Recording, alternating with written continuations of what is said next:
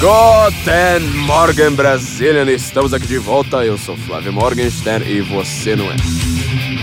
Este, para quem não sabe, é o podcast do Senso em Comum. Neste podcast nós estamos certos. Se você discorda, você está errado.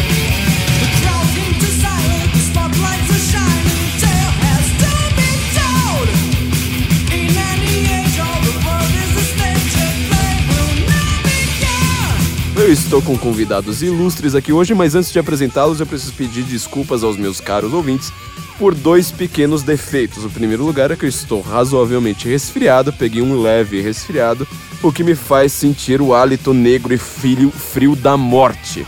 Então, é... peço desculpas aqui a todos pela minha voz, que tá uma merda mesmo, e você sabe como é que é quando a gente pega um resfriado, né? Um leve resfriado a gente sente aquele bafo negro e gélido mostrando que a vida é breve e curta. E outro pedido de desculpas inicial antes da gente começar este maravilhoso podcast é um pedido aqui sobre o meu produtor Felipe, que ele, alguns episódios para trás, eu não, não, não, não consegui. Não... A gente inverteu a ordem, então acaba ficando meio zoado, mas alguns episódios para trás, quando a gente falou das manifestações, ele colocou Beatles no final do, do bagulho, sabe? Beatles a gente sabe que este é um podcast que não importa qual seja o tema, a gente sempre quer falar de Grécia Antiga e de Megadeth. Entendeu? Então, assim, todo mundo aqui ouve o nosso podcast buscando exatamente a alta cultura da Grécia Antiga e do Megadeth, e vai lá, o cara coloca Beatles, sabe? Aqueles caras que cantam She Loves You, yeah, yeah, yeah, yeah, yeah. E, meu, desculpa, gente, não foi culpa minha, é, a gente foi lá, combinou pela porcaria do Zap, isso aí o Glenn Greenwald não pega, né? Peguei lá na porcaria do zap e falei assim: ah, pra colocar música Tali, hahaha, vou colocar Beatles. Eu falei assim: ah, beleza, achando que era uma piada. Filha da puta, vai lá, coloca Beatles, meu. É, é, é, não, sério, é, é, de fuder o cu da cobra. Mas enfim, eu queria aqui, eu tô com meu amigo Carlos Eduardo de Freitas Rocha, que é o cara que mais tem sobrenome que escreve pro censo. é o cara que tá cuidando aqui do censo maravilhosamente bem, tá todo mundo ah, elogiando bastante seus artigos. Você tá, tá feliz, Carlos? Tô feliz. Você tá aqui no Guten, eu acho que você não é fez parte de nenhum Guten Morgen até agora. Já fiz, sim. Já fez. Um que a gente esculhambou os militares. Ah, é verdade, você já fez parte do Guten Morgen também. É. Tá Na verdade era tudo brincadeira. É. Os militares. É, que... não, são muito legais, né? muito gente? legais, muito, muito... A gente ama eles. e agora a gente vai fazer um podcast sobre o nosso tema preferido de fato, que tem, não tem muito a ver com política, que é sobre altíssima cultura, mais alta do que a alta, e Grécia Antiga. Pô. A gente chamou exatamente o cara mais perfeito para isso no Brasil. Que é o Roberto Alvim. Roberto Alvim! Olá, meus caros, um prazer imenso conversar com os senhores. Um prazer imenso. Aguardava por esse momento ansiosamente. Ah, mas, mas que isso, o prazer é todo nosso, assim, uma, uma, é uma coisa maravilhosa quando nós temos convidados tão ilustres, sobretudo porque a gente não precisa ter pauta, a gente chega aqui, vocês fazem o trabalho pela gente, a gente não precisa ter pesquisado antes, a gente faz as perguntas e acabou. Então, por favor, Roberto, se apresente para o nosso público. Quem é você e por que, que você é polêmico? Então, sendo polêmico já tá, tá, tá, tá, aqui na roda, né? Mas... Bom, eu sou diretor de teatro há 29 anos, né? dirigi mais de 100 espetáculos nesse, nesse tempo. Sou do Rio de Janeiro, estou é, aqui em São Paulo há 13 anos. Uhum. É, as minhas peças já fizeram o Brasil inteiro e sete países do mundo. Uou! Enfim, e, e sou um diretor bastante conhecido pela crítica também, que foi eleito três vezes como melhor diretor do ano pela Folha de São Paulo nos últimos nove anos, que é um feito que nunca foi igualado por nenhum outro encenador. Uhum. Eu ganhei todos os prêmios aqui do Teatro Brasileiro e nos últimos tempos tenho tido bastante problemas. Na verdade, é, em larga escala, posso dizer que hoje eu sou o homem mais odiado do teatro brasileiro, sem sombra de dúvida. Então é por isso, tá vendo? Já é um motivo. Esse é o maior elogio que alguém pode. Excelente. O maior autoelogio que alguém pode fazer. Sobretudo em matéria de teatro brasileiro. eu acho que. a gente. Bom, então você, você, se envolveu numa polêmica recente com o Sesc. Começou, na verdade, com o Sesc, porque a polêmica foi, foi adiante. Exato. O Sesc foi o capítulo 1. Exato. O Sesc, eu trabalho, faço pelo menos dois, às vezes três espetáculos por ano no Sesc já nesses últimos 13 anos. E alguns, todos eles de sucesso, todos eles lotando os teatros onde a gente fazia e alguns de sucesso estrondoso, como O Leite Derramado, por exemplo, em 2016, que é a adaptação cênica que eu fiz do, do, livro do Chico Buarque, que foi eleito o melhor espetáculo do ano pela Folha, pelo Estado, pelo Globo, no Rio de Janeiro. É, foi uma peça que viajou o Brasil inteiro. É, foi considerada a maior peça de teatro político desde O Rei da Vela, uhum. do Zé Celso Martinez Corrêa, nos anos 60 coisa que na época me envaideceu. Hoje em dia eu tenho ojeriza, mas enfim, recebi essa, esse título. E... Você também arrancava a sopa da plateia? Assim, não, né? jamais fiz isso. Jamais incorri peça procedimentos. Não, o Zé jamais... Celso ainda tá fazendo peça dos anos 60. É, ainda tá, continua fazendo. E ele ainda está nos anos 60, é, que é a melhor não, parte. É, é, é, ele tá é uma peça que começou nos anos 60 tá até hoje. ele é muito solitário, dele... é uma pessoa muito solitária. Então ele precisa ficar com as pessoas oito horas por dia dentro do teatro ali. A plateia tem que ficar oito horas aguentando ele, expondo o seu ânus. E coisa que eu achava muito interessante antigamente, eu vou, devo confessar. Eu sou uma pessoa recém-convertida, me converti em dois, final de 2016 para cá, e até lá eu realmente tinha uma outra visão de mundo bastante distinta da que eu tenho hoje. Bom, a polêmica em relação ao SESC foi agora recente, o, o eu saí do armário. Né? Tem que voltar um pouquinho, né? Uhum. Tem que sair do armário. Eu, na verdade, tive uma conversão Vou voltar, posso voltar biograficamente? Claro, por Porque assim, não tem muito como falar do Sesc sem isso. Claro. Final de 2016, assim, enfim, tendo uma carreira de extremo sucesso aqui no teatro brasileiro e no teatro internacional também, eu fiquei muito doente e caí de cama com uma doença muito grave e essa doença estava me matando. Eu tenho 1,90m de altura, eu peso 100 quilos atualmente, eu pesava 75 quilos. Eu era uma espécie de, de, de Nosferato, assim, era um do, do Klaus Kinski, assim, andando em cena, andando, andando na vida, né? Como se estivesse em cena o tempo inteiro. As pessoas me chamavam de vampiro, o que muito me envaidecia na época. É, queria ser uma figura tenebrosa e tudo mais. E tinha uma vida completamente desregrada, boêmia, é, de dependência química, de alcoolismo, muito pesada. E o que fazia parte, na verdade, do meu show na época. Assim, isso era, isso era visto com muito bons olhos por todo mundo, evidentemente. Esse arquétipo do artista como louco, uhum. boêmio e, e, despirocado completamente, e tendo uma vida permissiva em todos os níveis. E realmente, no fundo do poço, existencialmente, comprei na época até uma arma, não tinha nem o o Estatuto dos Armamentos, mas eu comprei, arrumei uma arma na favela, numeração raspada, comprei uma arma para dar um tiro na cabeça. Basicamente, assim, não, não tinha nenhuma, nenhum sentido, apesar do sucesso profissional ali e... e Você não era um poeta romântico, mas era um diretor de teatro romântico. Era, né? Eu encarnava essa ideia do, do artista romântico, uhum. 100%. Tinha o cabelo até, até o ombro e sem, pálido que nem um fantasma, suando em bicas o tempo inteiro, com uma garrafa de vodka na mão, e era assim, vivia assim. Ou seja, era um diretor de teatro brasileiro. Ou seja, era um dire... era o típico diretor de teatro brasileiro. Era quase o Zé Celso. Era, estava, só não era viado. Mas fora isso. Eu não estava mostrando anos também. É, não Faltou só anos. isso eu tinha algum pudor, assim, não colocava nudez em cena, porque eu achava, ainda tinha algum senso crítico de perceber que tirar a roupa qualquer um tira. Sim. Você pedir pra pessoa na rua ele tirar a roupa, a pessoa tira a roupa. Agora, atuar é, como um Ian McKellen ou como a Juliana Galdino atua, aí é preciso uma coisa chamada elaboração, Sim. talento, trabalho. E eu sempre, mesmo sendo. Uh, porra louca. Porra louca, eu tinham uma noção de elaboração de, de arte como elaboração estética, como rigor formal. Bom, e aí eu fiquei muito doente, fiquei com uma doença terrível que me deixou uh, no, no hospital, assim, internado durante bastante tempo. Saía do hospital fazendo tratamento, mas não curava, voltava, passava dois dias no hospital, ia para casa, três dias no hospital, ia para casa, sempre com febre permanente, estava à morte. E aconteceu um episódio que eu devo contar aqui, que um belo dia, chegando em casa do hospital às 10 e meia da manhã... Essa é exclusiva, né? É, passa a noite inteira no hospital, quase exclusiva, quase exclusiva. Pouca gente sabe, então. Pouca gente sabe. Opa, então vamos lá. Que é o seguinte, a, a babá do meu filho, evangélica, e eu ateu convicto, evidentemente pediu para. Falou, seu Roberto, deixa eu fazer uma oração pro senhor. E eu falei, sai do meu quarto agora. eu passei a noite no hospital, tô morrendo, Rita. Você não tá vendo? Eu vomitava sangue pra cacete, botava, evacuava sangue, vomitava sangue e, e, e era uma, uma situação paté é, terrível. E aí a minha mulher falou: deixa ela fazer a oração, mal não fará. E aí ela colocou a mão na minha cabeça e começou a orar naquela, naquela verborragia típica dos evangélicos, Senhor, blá, blá, blá, blá, e eu, evidentemente, no começo, implorando para o meu para o meu Deus que não existia na minha cabeça, para que ela saísse do meu quarto o mais rápido possível, mas devo confessar assim, o clichê, e só tem um clichê para falar. Cara, eu senti realmente uma espécie de luz, uma energia, uma coisa. E eu, quando ela terminou, eu levantei da cama. No dia seguinte, eu fui no hospital e minha doença tinha desaparecido. Uou! E aconteceu um milagre. Um milagre que aí eu falei, cara, existem coisas entre o céu e a terra que eu não conheço. Uhum. Porque assim, foi uma. uma, Pra uma... citar Hamlet, né? Porque muita gente não sabe essa frase de Hamlet. Há mais coisas entre o céu e a terra do que supõe nossa van filosofia. E aí eu me converti ao cristianismo, comecei a ir na igreja católica é, duas vezes por dia na missa.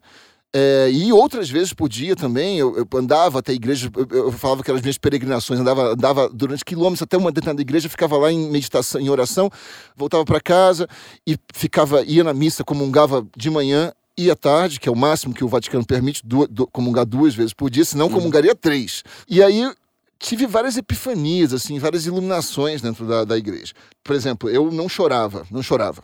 Uhum. Apesar de ser um poeta romântico, a minha mulher falou que durante toda os 13 anos que ela naquela época, é, do 11 anos e meio, ela nunca tinha me visto chorar. E eu não chorava mesmo. E teve uma vez que eu estava na, na, na, na, igreja, na capela, e tinha uma imagem de Nossa Senhora, e eu levantei, toquei na imagem e eu caí no chão de joelhos chorando, cara. Uou. Então foram coisas que eu não, assim, que eu não, que eu não conhecia, uma, um tipo de experiência sensível que eu não conhecia absolutamente, completamente estranha a minha, a minha vivência até então, e eu e isso mudou minha vida completamente. Do cristianismo, eu comecei a ter umas aulas de teologia a partir dessa conversão e fui fazer uma faculdade de teologia. É, fiz um semestre só, não pude continuar porque estava trabalhando muito, mas tive aulas online com o padre Paulo Ricardo. Oh, maravilha. Ah, eu achei que a gente iria começar com a Grécia Antiga, a gente foi para o Novo Testamento, né? É, você sabe que o teatro nasceu duas vezes na história da humanidade. Nasceu na, no século VI, na Grécia Antiga, dentro do culto a Dionísio, e depois o teatro ele é ele morre no século IV, V depois de Cristo, uhum. e ele vai renascer no século X, XI dentro do culto a Jesus Cristo. Sim. Então o teatro nasce duas vezes na história, uma no culto a Dionísio e outra no culto a Jesus Cristo. E eu me vinculo ao segundo nascimento do teatro, não ao primeiro, ao que contrário maravilha. do Zé Celso Martinez Correia. e de 98% da classe teatral brasileira. 99,9%. Né? É. 98 só foi otimista. Eu, eu não represento 2%. Roberto Alvim é uma figura solitária no teatro. É. Você e o Felipe, que é seu aluno, o Felipe Ken também. Felipe Ken, mas eu, o Felipe é, drama, é dramaturgo, dramaturgo. É. Dramaturgo é verdade, Felipe Ken é, é, ah, São duas pessoas. Duas São dois, pessoas, é. tá ótimo. Já temos um começo. No teatro, a sério, no Brasil não tem o quê? Tem mais de 100 pessoas? Acho que você fez uma pergunta muito cretina. Você não faz ideia de quanto a sua pergunta foi horrível. Quer dizer, foi ótima, mas ela é. Enfim. Mas aí, cara, aí de, através dessas aulas eu conheci, eu, eu, cheguei nos textos do Olavo de Carvalho, do Perfeito. professor Olavo de Carvalho. E Proibidão meu, já, agora... agora. Proibidaço. Aí eu, eu conheci o Olavo de antes e levava textos do Olavo para mostrava para as pessoas, mostrava texto de vídeo para rir, para debochar, cara. Eu fiz isso, devo confessar. É, fiz isso algumas vezes com prazer é, de, de, de, detonar aquilo ali, de achar aquilo ridículo e tudo mais. Eu conheci o Olavo do mesmo jeito, né? Peguei um, peguei um vídeo dele e falei assim: eu vou dar risada desse cara. Eu falei assim: puta, esse, esse vídeo é bom. Aí eu parei e falei: vou ver outro vídeo. Foi, foi a mesma coisa. Eu falei: não, vou pegar esse imbecil coletivo, deve ser uma bosta. Putz, meu, uma paulada atrás da outra na minha cara. Tá, tá, tá, trouxa, não sabe nada. Eu mano. também. Eu só tinha os preconceitos do Olavo. Aí fui ler o Imbecil Juvenil, que é um texto dele. Eu falei: caralho, sou eu. Esse imbecil sou eu. Eu peguei o primeiro lá, o mínimo, que você precisa saber para não ser um idiota, e começou uma jornada dolorosa, confesso, assim, porque várias coisas para mim, no começo, algumas coisas eram incríveis, sobretudo quando ele falava de arte, cultura, mas outras coisas para mim eram muito difíceis de entender, e eu não achava o Olavo um gênio, eu falava, eu conversando com o Lobão uma vez, sim, já fui amigo do Lobão, na casa de Lobão, eu e Lobão, bebendo Jack Daniels, eu falei pro, pro, pro Lobão, oh, o Olavo é brilhante às vezes, mas o Olavo não é um gênio, cara, o Olavo fala muita merda. E o Lobão falou, pô, não, cara, por quê? Por quê? O Olavo é um gênio sim. Olha que loucura, mudou tudo de lá pra cá. Como o mundo muda, né, meu filho? Como o mundo muda de um ano pra outro. Não deu nem um ano ainda, seis meses pra, pra outro, já virou outro, outro bagulho. Eu atacando e o Lobão defendendo. Que loucura. Mas aí, bom. Comecei a ler aquilo e foi uma jornada aí de um ano aí com coisas, com tudo caindo, assim, né? Vários filtros, várias sendo bíblico, várias escamas caindo nos meus olhos. E, e, e vários ídolos meus sendo problematizados, assim, no, no último grau aí, e, e virando uma outra coisa. E depois, ou seja, na verdade, eu primeiro me tornei cristão, depois eu me tornei conservador, e isso terminou, então, na, na última derivação disso, que, é o que eu- me parece, que é se tornar de direita. Uhum. Acho que ninguém se torna. Quer dizer, não sei, mas assim, a princípio eu me tornei de direita. É, no meu caso, assim, foi primeiro o cristianismo como uma base, pro conservadorismo que surgiu, que, que veio depois, e que, por derivação inevitável, pela, por, uma, por uma ideia de representação política de direita. Quer dizer, você primeiro vira um conservador, assim, vamos dizer, mais geral, mais genérico, aquele cara que começa a defender a tradição ocidental, e logo depois você tá falando, não, peraí, eu vou como é que eu vou traduzir isso? Vai ser com partido de um Exato. assim por Exato. E assim como a base do conservadorismo, é, me parece o- ser o cristianismo, inevitavelmente. Quer dizer, Sim. aí comecei a reparar no Jair Bolsonaro, que até então, para mim, era um monstro. Um monstro absoluto, alguém que não devia ser levado em consideração em absoluto. Até que houve o episódio da facada em setembro. Sim. O episódio da facada, eu estava para estrear uma peça no Centro Cultural Banco do Brasil com um ator chamado Cacá Carvalho, que fazia o Jamanta na televisão. Você lembra? Jamanta o não morreu. Jamanta. Ah, Jamanta mano, tá mostrando que entende de novela, hein? marxista, como ele diz, marxista. É, é, como é que é? Marxista absoluto, é um marxista radical, o marxista das antigas. Ele, ele se afirma desse modo e, e- e- e- Como todo ator. como ba- basicamente todo ator. Quer dizer, não, tem outros que não. Tem É. atores, assim, tem, tem marxistas, mas mesmo comunistas raiz, roots mesmo. E tem Mas- e tem os pós-marxistas. esquerdistas. É, Tem, os que, tem os esquerdistas que isso aí, aí, aí são todos. Aí é hegemônico. Que é a turma do leite de soja, né? É a turma do É leite que não soja. tem muita- É, é, é. Porque Defende os, a agenda os roots ainda, ainda tem alguma coisa, né? Você ainda extrai conteúdo desses caras, É, né? extra- Alguma coisa. Extrai um conteúdo abjeto, mas extrai. Sim, mas alguma coisa E são serve. ferozes. Os outros nem pra isso. Os esquerdistas nem pra isso, nem pra isso. É só a agenda progressista sendo papa- é, papagaio de pirata, É, completamente. Automático. Mas aí, cara, o ca- aí o Bolsonaro levou a facada. E era a véspera da estreia do Drácula, no Centro Cultural Banco do Brasil. aqui de São Vampiro Paulo. aqui tá no. Tá na pauta, né? tá na falta. Aí, bicho, eu me pronunciei pela primeira vez é, em relação ao Bolsonaro. Por quê? Eu tava num teatro, num ensaio geral, Centro Cultural Banco do Brasil, aqui de São Paulo, um dos espaços mais nobres aqui da cidade, e eu tava no camarim e eu ouvi uma gritaria no palco. Eram os técnicos, eram, eram os meus operadores de som de luz, os técnicos do teatro, o- o- os assistentes de, de, de, lá de palco, de direção, todo mundo gritando, euforicamente, felizes. E eu saí e falei, que porra aconteceu? O cara falando, pô, mataram o Bolsonaro É. comemorando. E aí, cara, eu fiquei, eu que já era bolsonarista, mas completamente, nem eu não confessava, como diria Nelson Rodrigues, eu não confessava aquilo nem pra mim mesmo. nem diante do espelho eu confessava aquilo. Mas eu já era. E aí, é, os caras comemorando aquilo e dizendo que. Aí o cara falou: não, mas não morreu. O cara, pô, tá pena que o cara não terminou o serviço. Eu fiquei tão chocado com aquilo, mandei todo mundo tomar no cu, cala a boca naquela porra, silêncio mortal na sequência. E aí, cara, eu cheguei em casa desse, desse ensaio e escrevi é, sobre isso no Facebook. No dia seguinte, ou seja, da noite para o dia, nesse caso, Literalmente. literalmente, o Cacá Carvalho não falava mais comigo. Então eu estava estreando um espetáculo num dia cujo ator protagonista não dirigia a palavra mais a mim. Dia da estreia, aquilo... Bolsonaro não morreu também, né? Bolsonaro não morreu, não Vou Fazer com a voz do Jamanta agora. Bolsonaro não morreu. E aí, bicho, o, a classe teatral lá de São Paulo, uma grande parte dela, as 100 pessoas que, você se referiu. Não, um pouquinho mais, mas 200 e poucas pessoas. Eu tava me referindo no Brasil todo, mas tudo bem. Já que você tá. Pra que você restringiu. né? Mas aí as pessoas, cara, não, não apertavam minha mão. Não me falaram boa noite. Eu era o diretor da peça e aconteceu um episódio de um cara aqui, célebre aqui no Teatro de São Paulo, não vou falar o nome, até porque se falasse ninguém saberia quem é, mas dentro do gueto do teatro ele é uma pessoa célebre. Estendi a mão pro cara e o cara olhou pra minha mão e virou a cara. Oh. E eu passava pelo corredor, eu tava com meu filho de 11 anos, chama Theo, de mão dada com ele, e eu ouvi as pessoas falando fascista.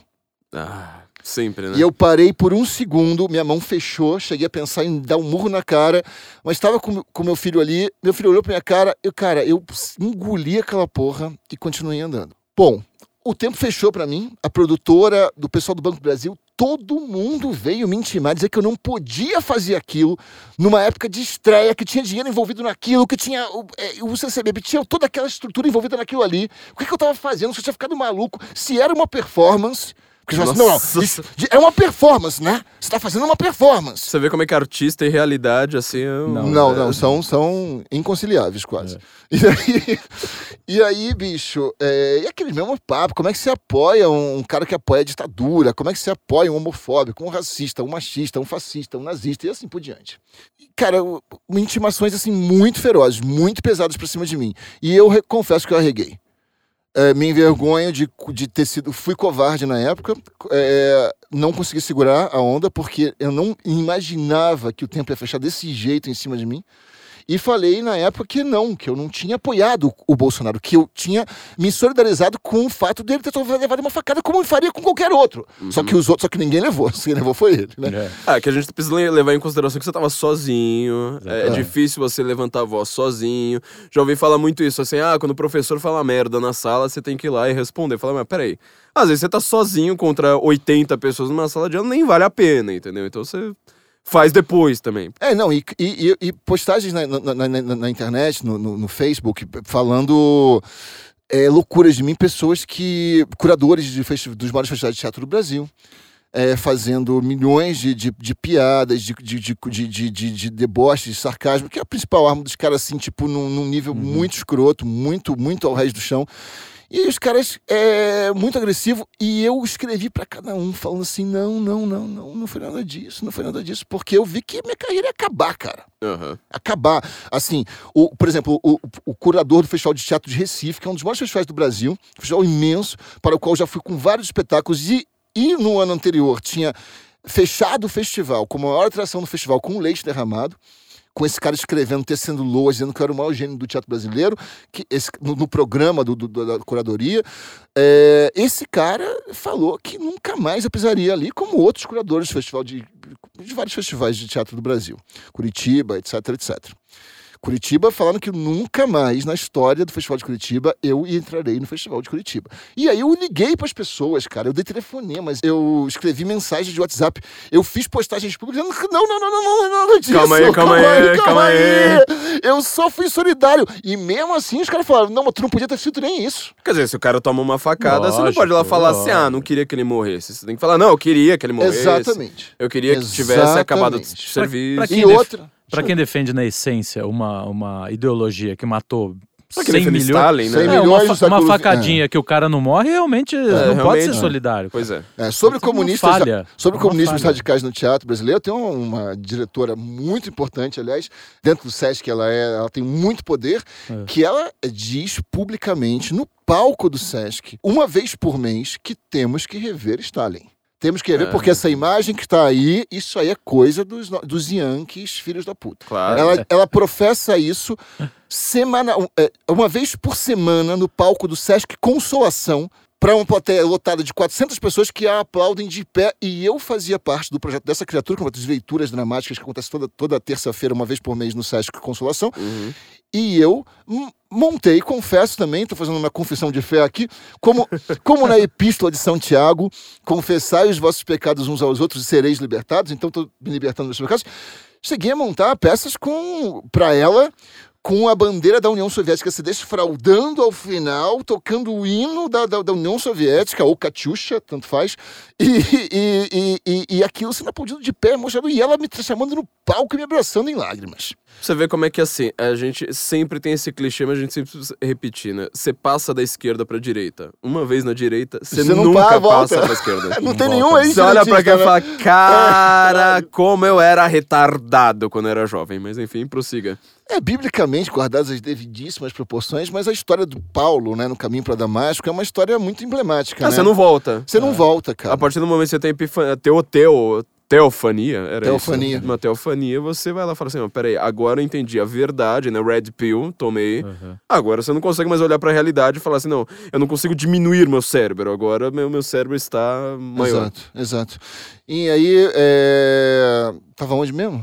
Bom, você tava na diretora... Ah, não cheguei no Sesc Você não chegou no Sesc, Porra. mas enfim, você, você fez toda essa polêmica com o Bolsonaro. Exato. Aí- no ano passado Ano ainda, foi passado. ano passado. Aí, aí voltei atrás da reguei babá. Quando chegou no, no final, na, na eleição, e eu, cara, não consegui aguentar. E eu, no dia da eleição do Bolsonaro, no dia da, da posse, eu escrevi ali, eu saí do armário completamente. Escrevi, cara, se você não se, quem não se não está não está em lágrimas agora, olhando para o Jair Bolsonaro e para a primeira dama Michele, nesse momento perdeu completamente a sua humanidade, se tornou sub-humano. E aí, meu amigo, fudeu o barraco. Aí desabou a porra toda. E aí comecei a postar direto coisas do Olavo, coisas do presidente. Falei discurso do Ernesto Araújo, que foi o discurso mais foda de todos os tempos. E eu lembro que a, a, a comentarista da Globo News, depois que o Ernesto Araújo falou, a, a- câmera cortou pra ela, pra Leiane Neubert. Cara, ela com aquela cara que ela sempre fica, aquele silêncio, né? Aí ela vira e fala assim que.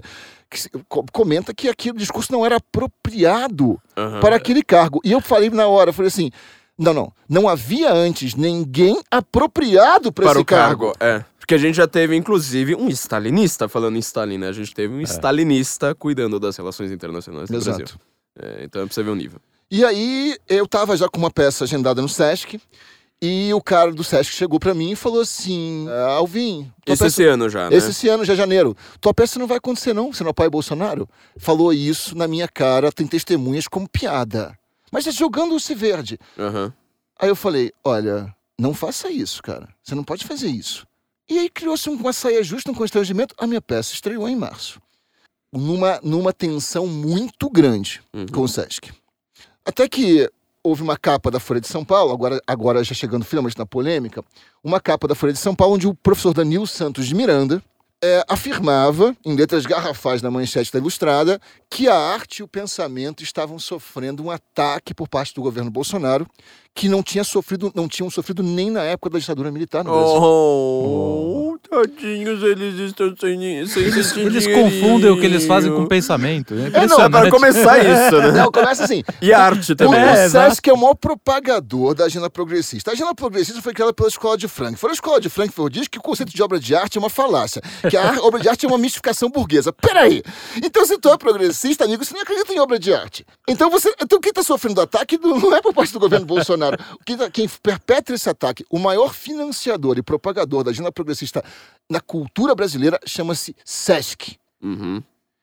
E quando o professor Danilo Santos Miranda, que era a assinatura número um naquele famoso manifesto dos 300 intelectuais contra o Bolsonaro, Aham. é, ano passado, em favor da democracia. Claro. Era um manifesto a favor da democracia. O cara foi eleito democraticamente, era pra puta que o pariu, porra.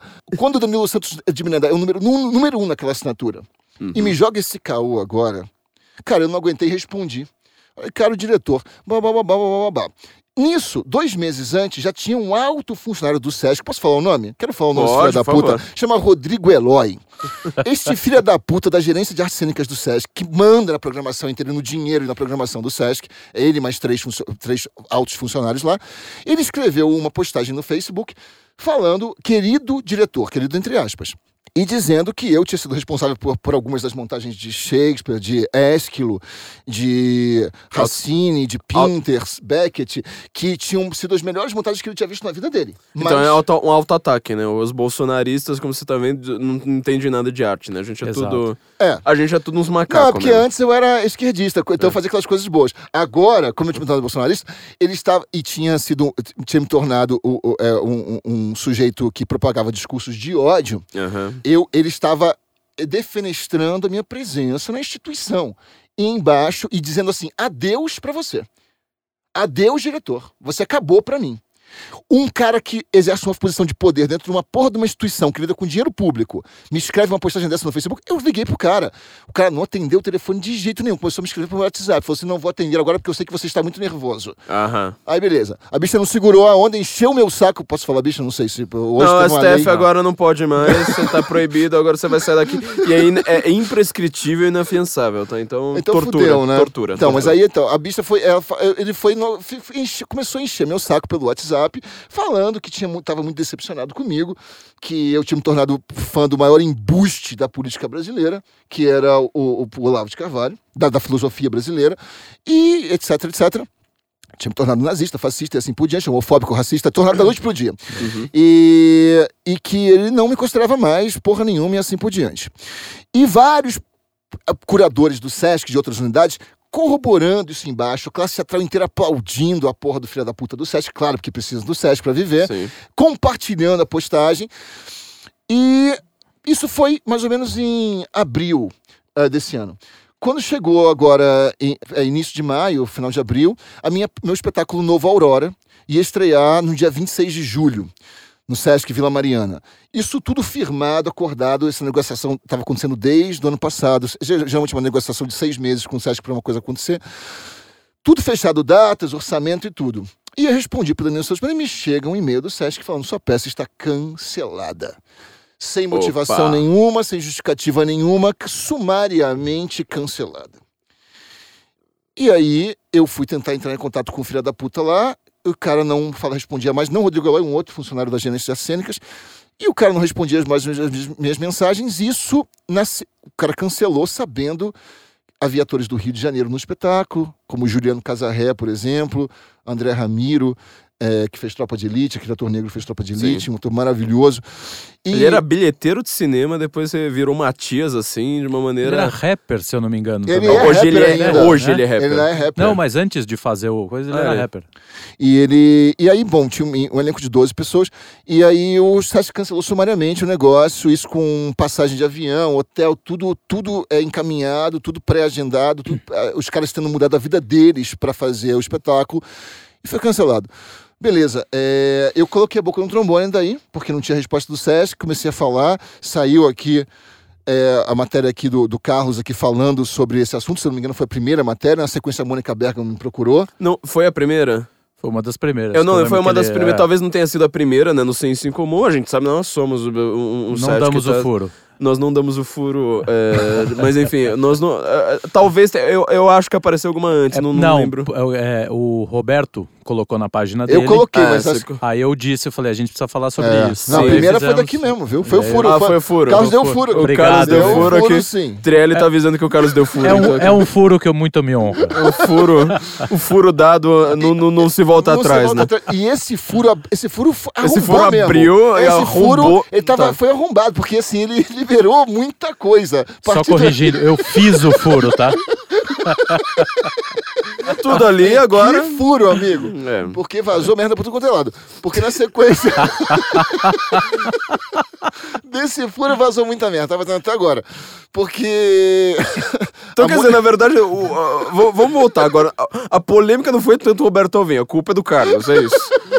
A boa parte da culpa é o furo do Carlos. Carlos, Carlos, Ca- é, o Carlos acabou com a sua carreira. minha essa- carreira já tava na merda. Ela realmente acabou depois do Carlos. Acabou Olá, depois do é. Carlos. Depois do Carlos. Na merda eu já tava, mas depois do Eu furo. amigo, salvei você desse inferno, Agora, desse a- manicômio que é, o teatro brasileiro. É verdade, é verdade, é verdade. Eu devo, devo ao Carlos, sim, muito por causa disso, porque foi a primeira vez que saiu é, publicamente num, num veículo de, de direita, e isso levou ao conhecimento de um pessoal com quem eu não tinha acesso, porque eu tinha perdido 3 mil seguidores no Facebook e, e quase e tre- os 3.500 amigos. E de repente agora eu tô com muito mais do que eu tava antes, cara. Ah, mas é, esse aí é um problema que a gente precisa sempre levar em consideração, porque assim, a esquerda, por ela ter sido hegemônica, só que assim, não importa quan- quanto você seja hegemônico, isso é artificial, quer dizer, a realidade ainda é uma coisa, né? Na União Soviética só tinha comunistas, supostamente, mas assim, isso Claro. é, é, é uma coisa artificial. A esquerda no Brasil, ela foi hegemônica no período do PT, tudo bem, tinha assim, só meia dúzia de, de, de- de gente criticando na época, não dava nem meia dúzia na, na, na, na- na grande mídia, todos se mostraram uns traíra desgraçado depois, mas enfim. É, É porque você resguarda a aparência de que, olha, somos plurais, né? Exatamente. É, Permitimos um, um fulano falar mal. Exatamente. Tipo, tem, tem ali três caras que vão É. lá e criticam a esquerda. Só que no final das contas. Que, que criticam o PT. É. Só que no final das contas. É. Tipo, ah, tenho 3 mil amigos de- e perco 3 mil amigos no Facebook. Você perdeu 3 mil comunistas. Exato. Vamos colocar os termos. Exato, Você exato. perdeu 3 mil comunistas. Não- agora que a, que a hegemonia tá sendo quebrada, então, tipo, você fala, meu, perdi 3. Meu, entra 9 Foda-se, no dia exatamente, foi o que seguinte. aconteceu. Ainda mais depois do furo do Carlos, você Exatamente. consegue colocar muita coisa ali no Ah, furo do esse Carlos. furo foi um buraco negro que atraiu muita massa pra dentro, cara. Sim. Isso, sem dúvida. Aí o que acontece é que, a partir disso, é, daí a Mônica Bergamo me procurou, daí saiu uma matéria na- na- na- lá na, na Folha de São Paulo, é, onde eles procuraram o Sesc. O Sesc disse que não, Não, imagina. que a peça não foi cancelada. Ela foi só adiada. Aí eu procurei o Sesc e falei assim: adiada pra quando, amigos? Cara, ninguém me respondeu nunca mais. Óbvio, né? Adiada é o caralho, os mentirosos, canalhas de última categoria, jogaram essa na imprensa. Não, não foi cancelada, foi adiada. Eu falei pra Mônica, eu falei assim: olha, então você espere até o final desse ano pra ver se a peça vai estrear, viu? Fique em cima pra ver se a peça vai estrear, porque foi adiada, adiada só pode ser pra esse ano. Quando será? Claro que isso não vai acontecer jamais.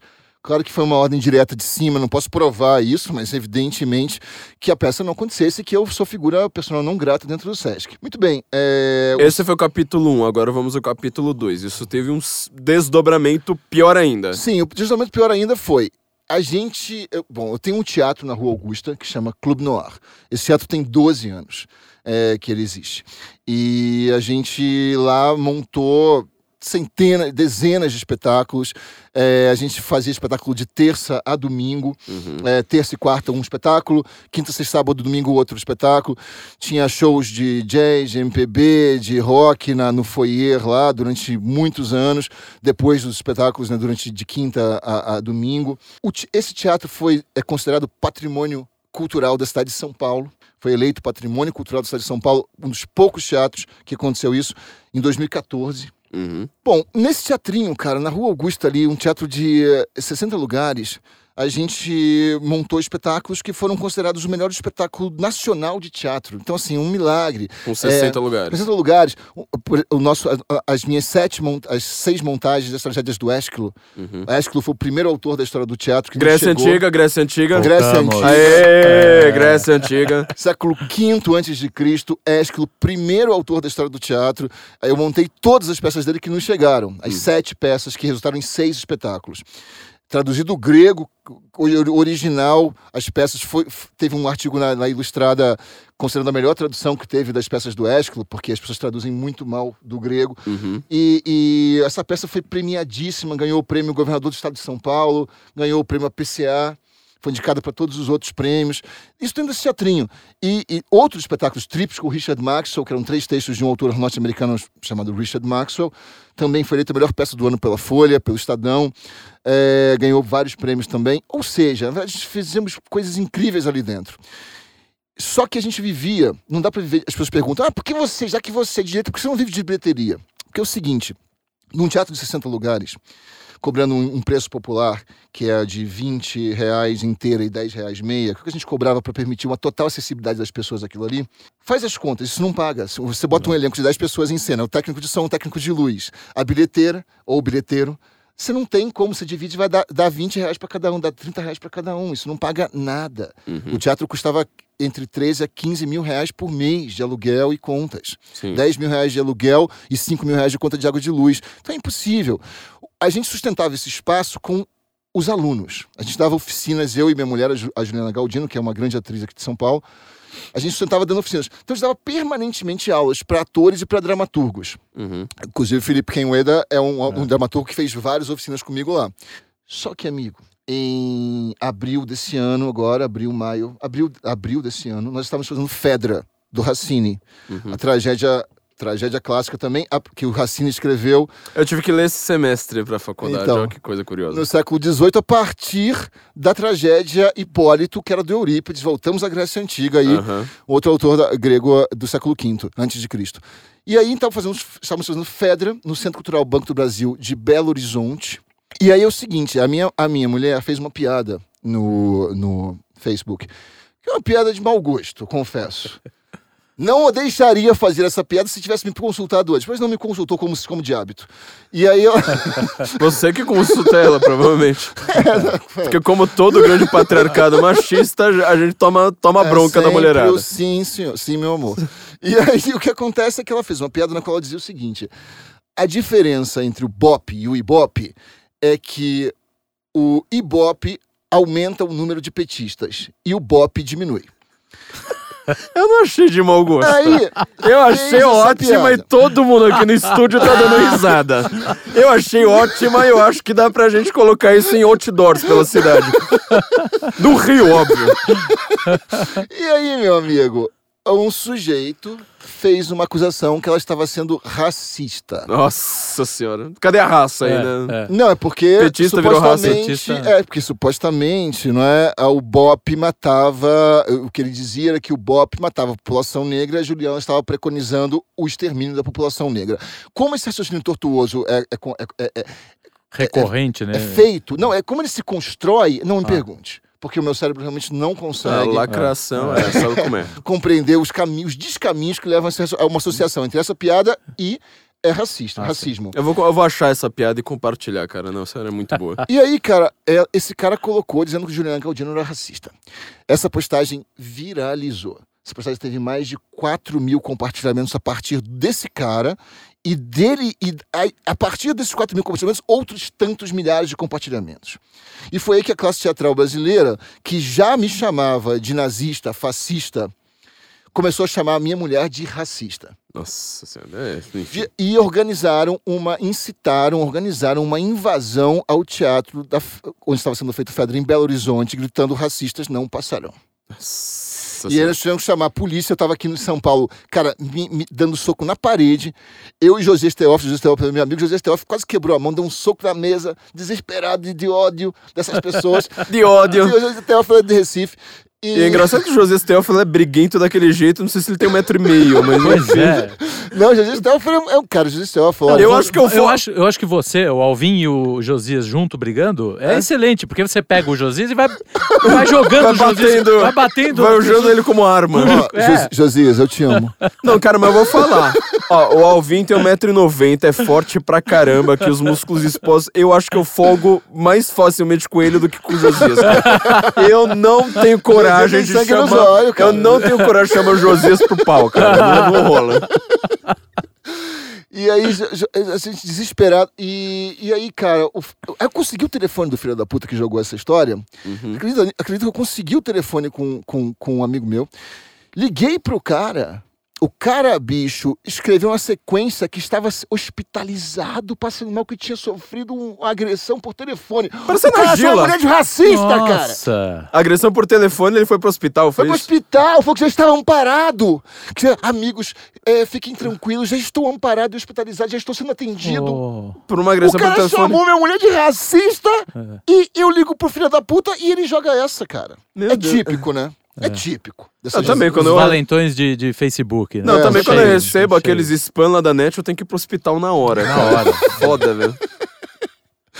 Mas aí, cara, isso aí, aí, isso aí virou uma coisa. Aí realmente virou, ficou terrível. Porque até então minha mulher estava salvaguardada nessa história. Uhum. E a Juliana Galdino é uma atriz que já ganhou todos os prêmios do teatro brasileiro, é considerada, enfim, a maior atriz da geração dela no teatro brasileiro por É, toda eu a já crítica. vi, como eu te falei, né? Eu já vi ela fazendo Medeia nos idos de 2000 e sei lá quando. 2002. 2002 ela fez. Ela foi 2002. Então é curioso, porque ela. Eu vou falar uma coisa aqui da minha vida. Eu detesto falar coisas pessoais, mas enfim. 2002 ela fez Medeia com Antunes Filho Exato, ainda, né? Exato. Foi, quando- foi no teatro do Antunes Filho. E eu fiz, eu fui resolver. Tava assim, meu, meu pai tinha voltado a trabalhar depois de um, de um, de um tempo. E ele falou assim: "Ah, você não quer fazer um curso técnico, né? Já que você não faz? Eu falei assim: puta, meu, eu vou fazer teatro. Foi logo depois, então eu não, não tinha feito essa ligação, mas foi logo depois, né, de, de, de, de ver ela fazendo uma ideia.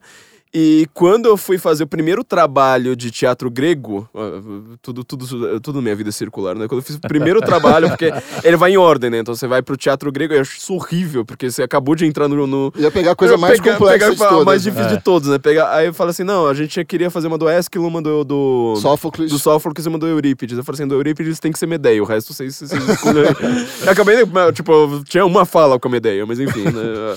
Olha que coisa. Ninguém sabe que eu sou ator formado, né? Então, Não, pois é. É, eu não nós- sabia. Nós três aqui temos isso em comum. Eu também já fiz uma peça de teatro no Teatro Folha. Estudou Com- na hebraica, né? Com Dan Stubach. Fábio Herford, que são bons atores, né? Enfim. Mas era comédia. eu- E enfim. conviveu com o Caco Ciocla, que é um ator que eu dirigi Não, conheci também, não convivi, conheci só também. Naquela, naquele aula? período, não. Quem, me- quem eu tive mais contato foi com o Herford, Entendi. Que eu acho um ator brilhante, assim, um cara Então muito agora as bacana. pessoas conhecer, acabaram de conhecer a origem, sabe? O, o arqué de eu falar tanto de Grécia Antiga aqui nesse negócio por causa do Roberto Alvim. falou em grego castiço agora. Pois é. E aí, Arqué. Arqué. e aí o. Bom, aí minha mulher virou racista e aí a gente tava. Aí os alunos desapareceram. alunos antigos nossos falaram pra gente que já estavam sofrendo muita pressão. Inclusive, falaram isso, testemunharam isso em Facebook, não assinando o nome. Mandaram mensagens pra mim, eu coloquei mensagem de algumas pessoas no Facebook falando assim: a tua pediu pra não ser identificado. Mas, mas eu pedi pro cara, falei assim, cara, deixa eu colocar a tua mensagem. Ninguém sabia quem era, quem era a pessoa. O fato é que que estavam extremamente pressionados dentro da academia, Uhum. porque muitos estudam na USP, fazem artes cênicas na USP também, por estarem trabalhando comigo, co- com a gente ali. E, assim, uma menina me falou que na Praça Roosevelt, né, o antro da Praça Roosevelt, ela, ela- ela- alguém falou, ela faz, ela faz aula no Clube no Ar. E ela foi quase linchada ali. Praça Roosevelt, pra quem não sabe, né, sobretudo pra quem não é de São Paulo, foi basicamente onde é junho de 2013 virou aquele caos. Quer dizer, era a causa dos comunistas ali, não sei mais o que, onde que deu quebra-pau de, de, de vez, aí foi, foi bem E é, e é um antro ali onde, na verdade, o teatro ali é usado fundamentalmente como um palanque para gaysismo, para femi fem- feminazes e para racialismos. Ah, pra lum, pro lumpesinato ali, né? Praça É. Roosevelt de noite acima, tem gente que anda o centro de São Paulo de madrugada sem medo, na Praça Roosevelt dá, um desvio. É, né? aí, alguém, aí alguém pode falar assim: Ah, eu vi, mas tu vi tantas vezes na Praça Roosevelt. De fato, amigos, isso foi antes de 2016. Eu frequentei bastante lá também. De fato. Aqui alguns pessoas falam, mas você fez isso? Eu falo, é, porra, mudei, caralho. Mas, mas bom, aí, aí os alunos desapareceram. A gente tava, tinha aberto uma oficina nova no- na semana, ia começar na semana em que aconteceu esse episódio do racismo. O, o cara chamou uma mulher de racismo numa, numa quinta ou numa sexta-feira, e no sábado começaria a oficina nova. Cara, e dos 15 alunos inscritos, 10 cancelaram no dia. Putz. Cinco chegaram, dois me intimaram. E eu falei, isso aqui acabou. Tá, não dá mais. The game is fucking over. A gente não tinha mais, a gente abria as turmas, não tinha mais inscrito nenhum. Uhum. É, as pessoas que um ou outro inadvertidamente que não que por acaso viram algum tipo de bolha, não sabia da história, chegava lá, era, era informado rapidamente que- do que aquilo se tratava ali por outras pessoas de fora e vinha me intimar. Uhum. Eu perguntava, ô, Robe- professor, você realmente apoia o Bolsonaro? E aí era, era uma, são situações muito complicadas e a gente não tinha mais aluno. Então a gente não tinha mais como custear o teatro, que sempre foi custeado com dinheiro é, da- dessas oficinas e tudo mais.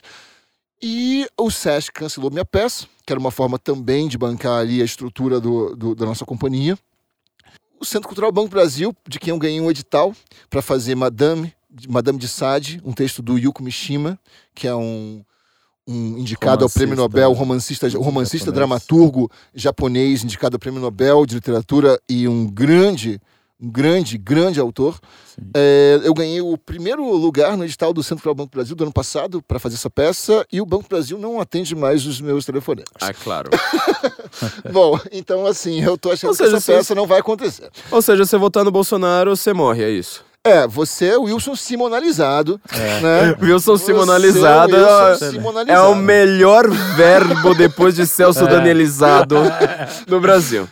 Então você sofre essa Wilson Simonalização realmente que, assim, um amigo meu falou assim, falou pra mim no, no início do ano, falou assim, você vai sofrer a pior perseguição que uma pessoa é capaz de sofrer no Brasil, que é a perseguição da esquerda, Sim. da, É. a- da esquerda da classe artística.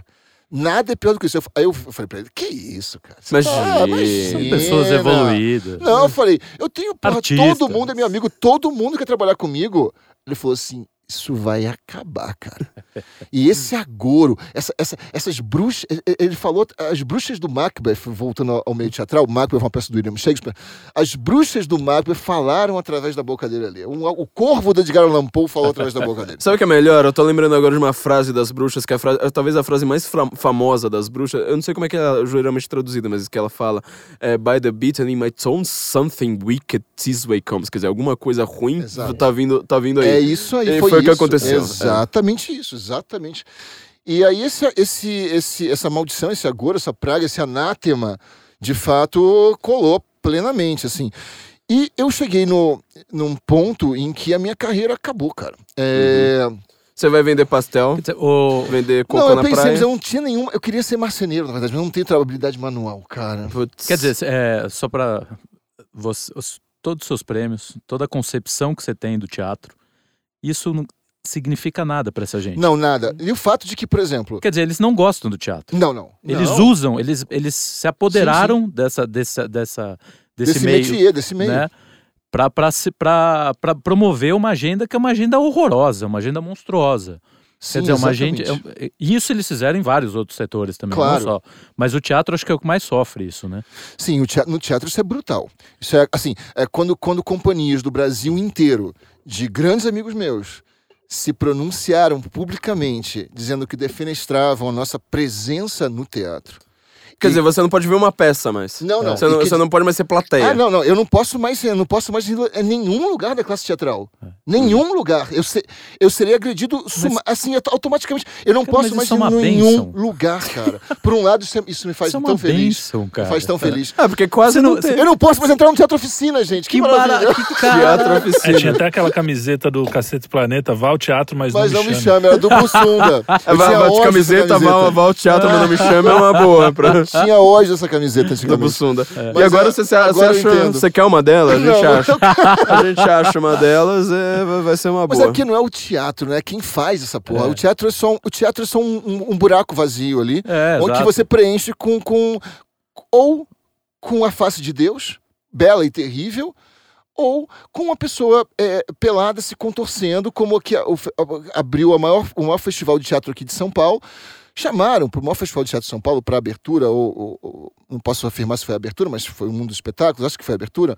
O sujeito que fez aquele Labete, cara. Aquela performance Labete. Labete, eu, Eu, não lembro. vou me referir o nome do- da figura, É. mas o, o fato que o sujeito que fez o Labete, que. Que é uma, da- uma daquelas obras que estava envolvida. É, não, é o cara com- pelado É. com a- que teve aquele negócio das crianças no MASP. Sim. Muito bem. Aquilo ali é uma merda. Simplesmente uma Sim. merda é como, como se, não é um sistema complexo de relações formais construído no mais amplo diálogo com sistemas anteriores. Aquilo ali não é nada. Aquilo ali é só um cara pelado. Sim. Uhum. E que você e manipulava o corpo dele. Supostamente numa alusão à obra da Lydia Clark, mas a Lydia Clark era um gênio, aquele cara, aquilo ali não era nada. Uhum. Isto posto, chamam esse cara apenas porque é o cara da polêmica do MASP. Para fazer um espetáculo no maior festival de teatro de São Paulo, portanto do Brasil, É, um- Uhum. pagando uma fortuna pro sujeito se contorcer nu em cena. E aplaudem isso, e a curadoria do festival diz que a nudez é o maior valor estético contemporâneo de transgressão. A nudez em 2019, É, amigo. O Zé Celso fazia isso nos anos 50. É um e aí. O Zé Celso fazia isso porque o Living Theatre fazia. Na verdade, assim. é- A Titiolina também fazia isso, muito. só que eu gostava É bem muito ma- mais é, era legal. mais agradável. Eu acho a Magda Kotroff, A nesse Ma- A sentido, saudade de Magda Kodroff, aliás, quero, é, quero artisticamente mil vezes melhor que esses caras. Eu acho que a revista Playboy, em termos de arte, foi muito melhor do que todos me- esses, esses, queria- esses espe- espetáculos. Eu queria mostrar aqui pra vocês, só, só, só que é, tá no Catraca Livre, tá? Que a gente chama costume- costumeiramente Cagada Livre. Cagada Que é aquele site que ensinou seus leitores a comer bosta. E, tipo, a gente fala que esquerdista come bosta, os caras vão lá reclamam da gente. Mas é, eu vou mostrar aqui pra você. Achei, consegui. Achei com toda facilidade isso aqui, tá? É, tinha um texto que eu escrevi que, assim, eu fiz uma resenha da resenha deles. É que eu acho que deveria ser o grande gênero, gênero literário da modernidade, porque assim, as notícias hoje. Karl Kraus fazia isso, né? Mas assim, as notícias hoje, os, os comentários, assim, ele- eles merecem uma resenha por si. Sim. E aqui, ó, artistas apresentam performances. Frieza é o nome de uma delas e Tomar no Cu. Vamos, vamos ó, só pra vocês verem.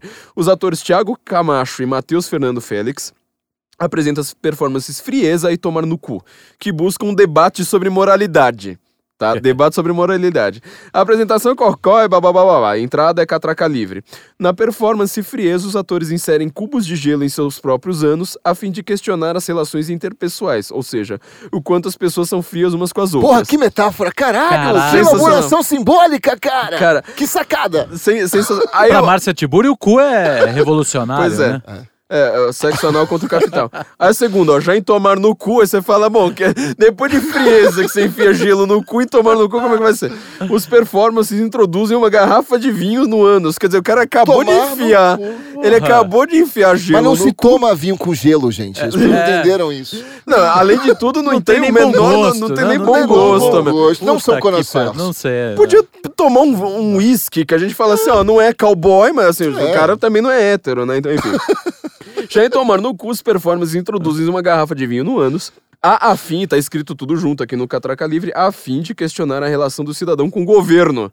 é como se o órgão estivesse à mercê dos poderes públicos que decretam o que deve ser feito com ele. Cara, eu não, Não. vejo o Bolsonaro falando, olha, enfia uma garrafa de vinho no cu, É. mas eu vejo o Catraca Livre falando, ó, enfia coisas no cu. E que você tava falando aqui da escola de Frankfurt, é, a gente tem que lembrar, né, que eles que foram os caras que, assim, trocaram Marx por Freud pra ser o grande é, o símbolo da revolução, com a, com a revolução sexual, aquela coisa Sim. toda, é, a gente, a esquerda, sobretudo esquerda teatral, ela tá na fase anal do Freud. Ela não consegue ver alguma coisa, ela já enfia no cu. Tá. É impressionante isso.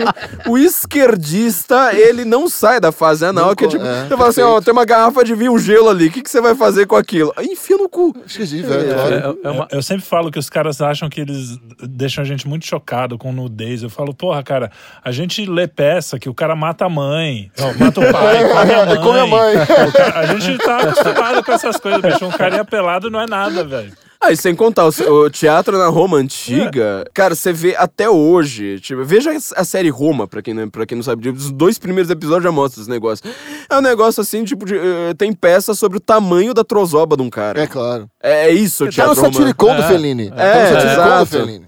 Então, assim, cê, enfim, né, esses caras é tentam se chocar. Tem um livro do Brodsky, do Joseph Brodsky, que foi um, Outro Nobel, né? um- É, outro Nobel Sim. russo que viveu aquilo lá. E um, um ensaio dele num livro chamado Menos que Um. Cara, eu recomendo pra todo mundo esse livro. Esse livro é uma maravilha. E ele fala o seguinte: ele fala, cara, o Estado ru- russo, quando eles assumiram lá, o- o- a ideia deles era criar um novo homem. E ele fala assim: essa pressão do Estado causou um retrocesso drástico no potencial humano do russo. Exato. Quer dizer, destruiu a alma russa. E o, o que o teatro, a arte brasileira fez, É a mesma, É a mesma coisa. sem, sem uma, uma, uma Sem a mão, ditadura. sem uma mão Do Estado ali em cima. do Estado em cima, foi destruir a alma, o potencial humano dessas próprias pessoas, Sim, cara. mas tem uma certa É mão do Estado. assustador. Tem uma certa mão do Estado no seguinte sentido: os editais todos. Você tem que seguir a agenda progressista. Se você Sim, falar que a sua sim, peça sim. é contra a homofobia, você ganha. Se você disser que É, mas a sua isso peça... acabou sendo uma consequência, não a causa. É verdade, né? é verdade, Sim, sem É razão. uma consequência sem razão, do, Sem do- razão. Porque eles se apoderaram de tudo e subiram ao poder graças a isso. Exatamente. Eu vou te falar qual que é o curso que, salvo engano, é o que mais tem defasagem na letras, né? É, é o, Letras Russo. Porque o que, que acontece? Você lê. O, o, o cara que ele entra nesse negócio, ele fala assim: em primeiro lugar, eu sou comunista, em segundo lugar, eu li Dostoiévski. Então, quer dizer, o cara leu Crime e Castigo, achou, se acha o gênio, ele entra naquele negócio. E Só não que- entendeu, né? só que- É, não, é, então, não, ele é, não não. entendeu. E tem um outro problema. Quando você vai ver o que, que é literatura russa pós-evolução, você fala, mas peraí, tudo aquilo que eu gostava era antes. É uma merda. Exato. É uma É, merda. porque a literatura É. pós-evolução é tipo a propaganda. E você tava Exatamente. falando aqui agora da- dessa. é, Bom, enfim. Ele fala nesse ensaio isso, ele fala assim, ah, eles tentaram vender uma porrada Aham. de escritores russos que nenhum tinha nada. Nenhum. Quer dizer, eles acabaram, frente, eles é gastaram um século Que era- e tudo que acontece hoje estão resgatando de Todos os Dostoiévski e artistas, Tolstói. todos os artistas outros, é, alguns artistas outros, né? plásticos, né? Que foram É. todos mortos, Sim. todos Músicos. assassinados. É, o que que gente- o que que era o... dramaturgos. Dramaturgos. Cara, Meyerhold foi um cara que fica, a, a esposa dele foi assassinada porque ele se recusou a colocar um cartaz do Stalin no palco. Pasmem, na- na- houve um momento do teatro russo em que você tinha que colocar um- uma foto do Stalin no palco, gigantesca. Independente se você estivesse montando o inspetor-geral do Gogol ou o Macbeth do Shakespeare. Tinha que colocar aquela, aquela coisa. Ele se recusou a colocar. É o que a a essa idiota do, da Consolação faz. É a mesma coisa. Do, do- do Teatro da Você Consolação. comentou. Ah, sim, Essa sim. debilóide. Sim. E aí o que acontece foi que o, o- o- a, esposa dele, que era atriz, a atriz protagonista das peças dele, foi assassinada com mais de 50 facadas no rosto.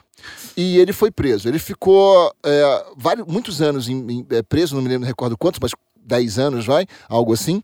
Preso, ele era torturado diariamente. Torturado da seguinte maneira: ele era retirado da sala, da sala dele, levado para uma sala, era sentado numa cadeira. Dois caras ficavam andando em volta dele. De repente, um vinha e dava um soco ou um tapa na cara dele, ou cuspia na cara dele, e ele levava de volta para a cela. Essa era a tortura diária. Uhum.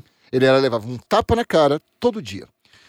E ele levava. Aí ele escreveu uma carta para o Molotov. O Molotov, que trabalhava lá, que era um dos braços, um braço, talvez o braço direito do Stalin durante certo período, Uhum. o Molotov estudou na universidade com o Meyerhold. E Meyerhold mandou uma carta para ele falando assim: camarada Molotov.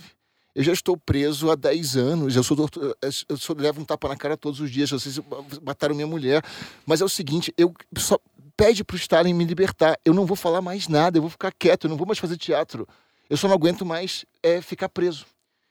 E aí o Molotov chegou pro Stalin e falou, camarada Stalin, recebi uma carta aqui do camarada Meyer, você está preso há mais de 10 anos, né? Não tem mais nada, ele vai ficar quieto, tá velho já. Vamos soltar ele.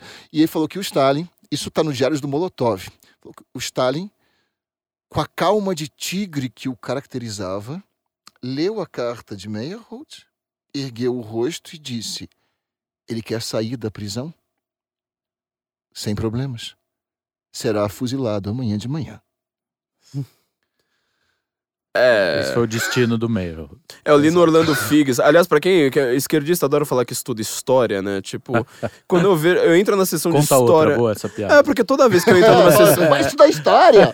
Cara, é toda ótima. vez que eu entro na sessão de história de qualquer livraria, assim, os livros de esquerda não dão 20%. Isso é, Não é tem- é. sério. Tipo, não tem livro de história. Tipo, quer dizer, gr- os grandes historiadores quase não. não- Tem, o- tem o Hobsbawm, entendeu? Tipo, eles, Só. eles só citam o Hobsbawm, É, que, é, o- que é o único. Exato. Mas assim, os grandes historiadores, a maior parte deles é assim absurdamente crítico à esquerda. E Orlando Figes, que assim, cara, o cara é best-seller. Sério, ele vende milhões. É. Tipo, você pergunta pro esquerdista, o cara fala, mano, não sei. Tipo, quer dizer, o cara não entra mesmo em livraria, né? Ele comenta que, é, eu esqueci o nome agora, do russo, mas assim, você pega qualquer. Pega esse livro, Sussurros, do Orlando Figes, dá uma folheada, você vai achar o nome dele lá rapidinho. Kim, Krimonov, sei lá como é que é. E ele era o poeta oficial de Stalin, né? Então ele escrevia poesias quando, quando entrou na Segunda Guerra. Ele escreveu uma poesia que por sinal é maravilhosa, né? Chamada é, Volta ao Lar, alguma coisa assim. E é muito bonita e ele escrevia tudo pro Stalin, só que o Stalin, assim, ele tinha um prêmio de literatura que ele dava todo ano, aí era a mesma coisa que o Chico Buarque, sabe? O Chico Buarque escreve um bilhete pra, pra, pra, pra empregada, né? Fala assim, trazer ovos amanhã, assinado Chico. Pronto, ele vai ganhar o jabuti com aquilo. Você sabe que ele vai ganhar o, o prêmio Camões agora, ganhou A sempre. despeito da falta total de talento. Exatamente, o cara Pô, não amigo, cara, sabe... meu amigo, cara. Ele não, ele não sabe escrever, Ele é um desculpa. grande músico. Ele é um- é um grande letrista, concordo. Agora não sabe escrever. Mas ele falou que a minha peça, a Literatura. Tação do Leite Derramado, era melhor que o livro dele. Ele falou isso. Olha Bom, só. enfim, né? Então ele reconhece, o, É, enfim. ele reconhece a própria mediocridade. É um, É, é, já, já, é um- já, já é um alívio. Mas enfim, o, esse cara, ele, ele recebia o prêmio do, da, da Rússia, lá dos poetas da Rússia, todo ano. Aí teve um dia, e isso é, até o próprio cara, que ele foi stalinista até pra, o final da vida.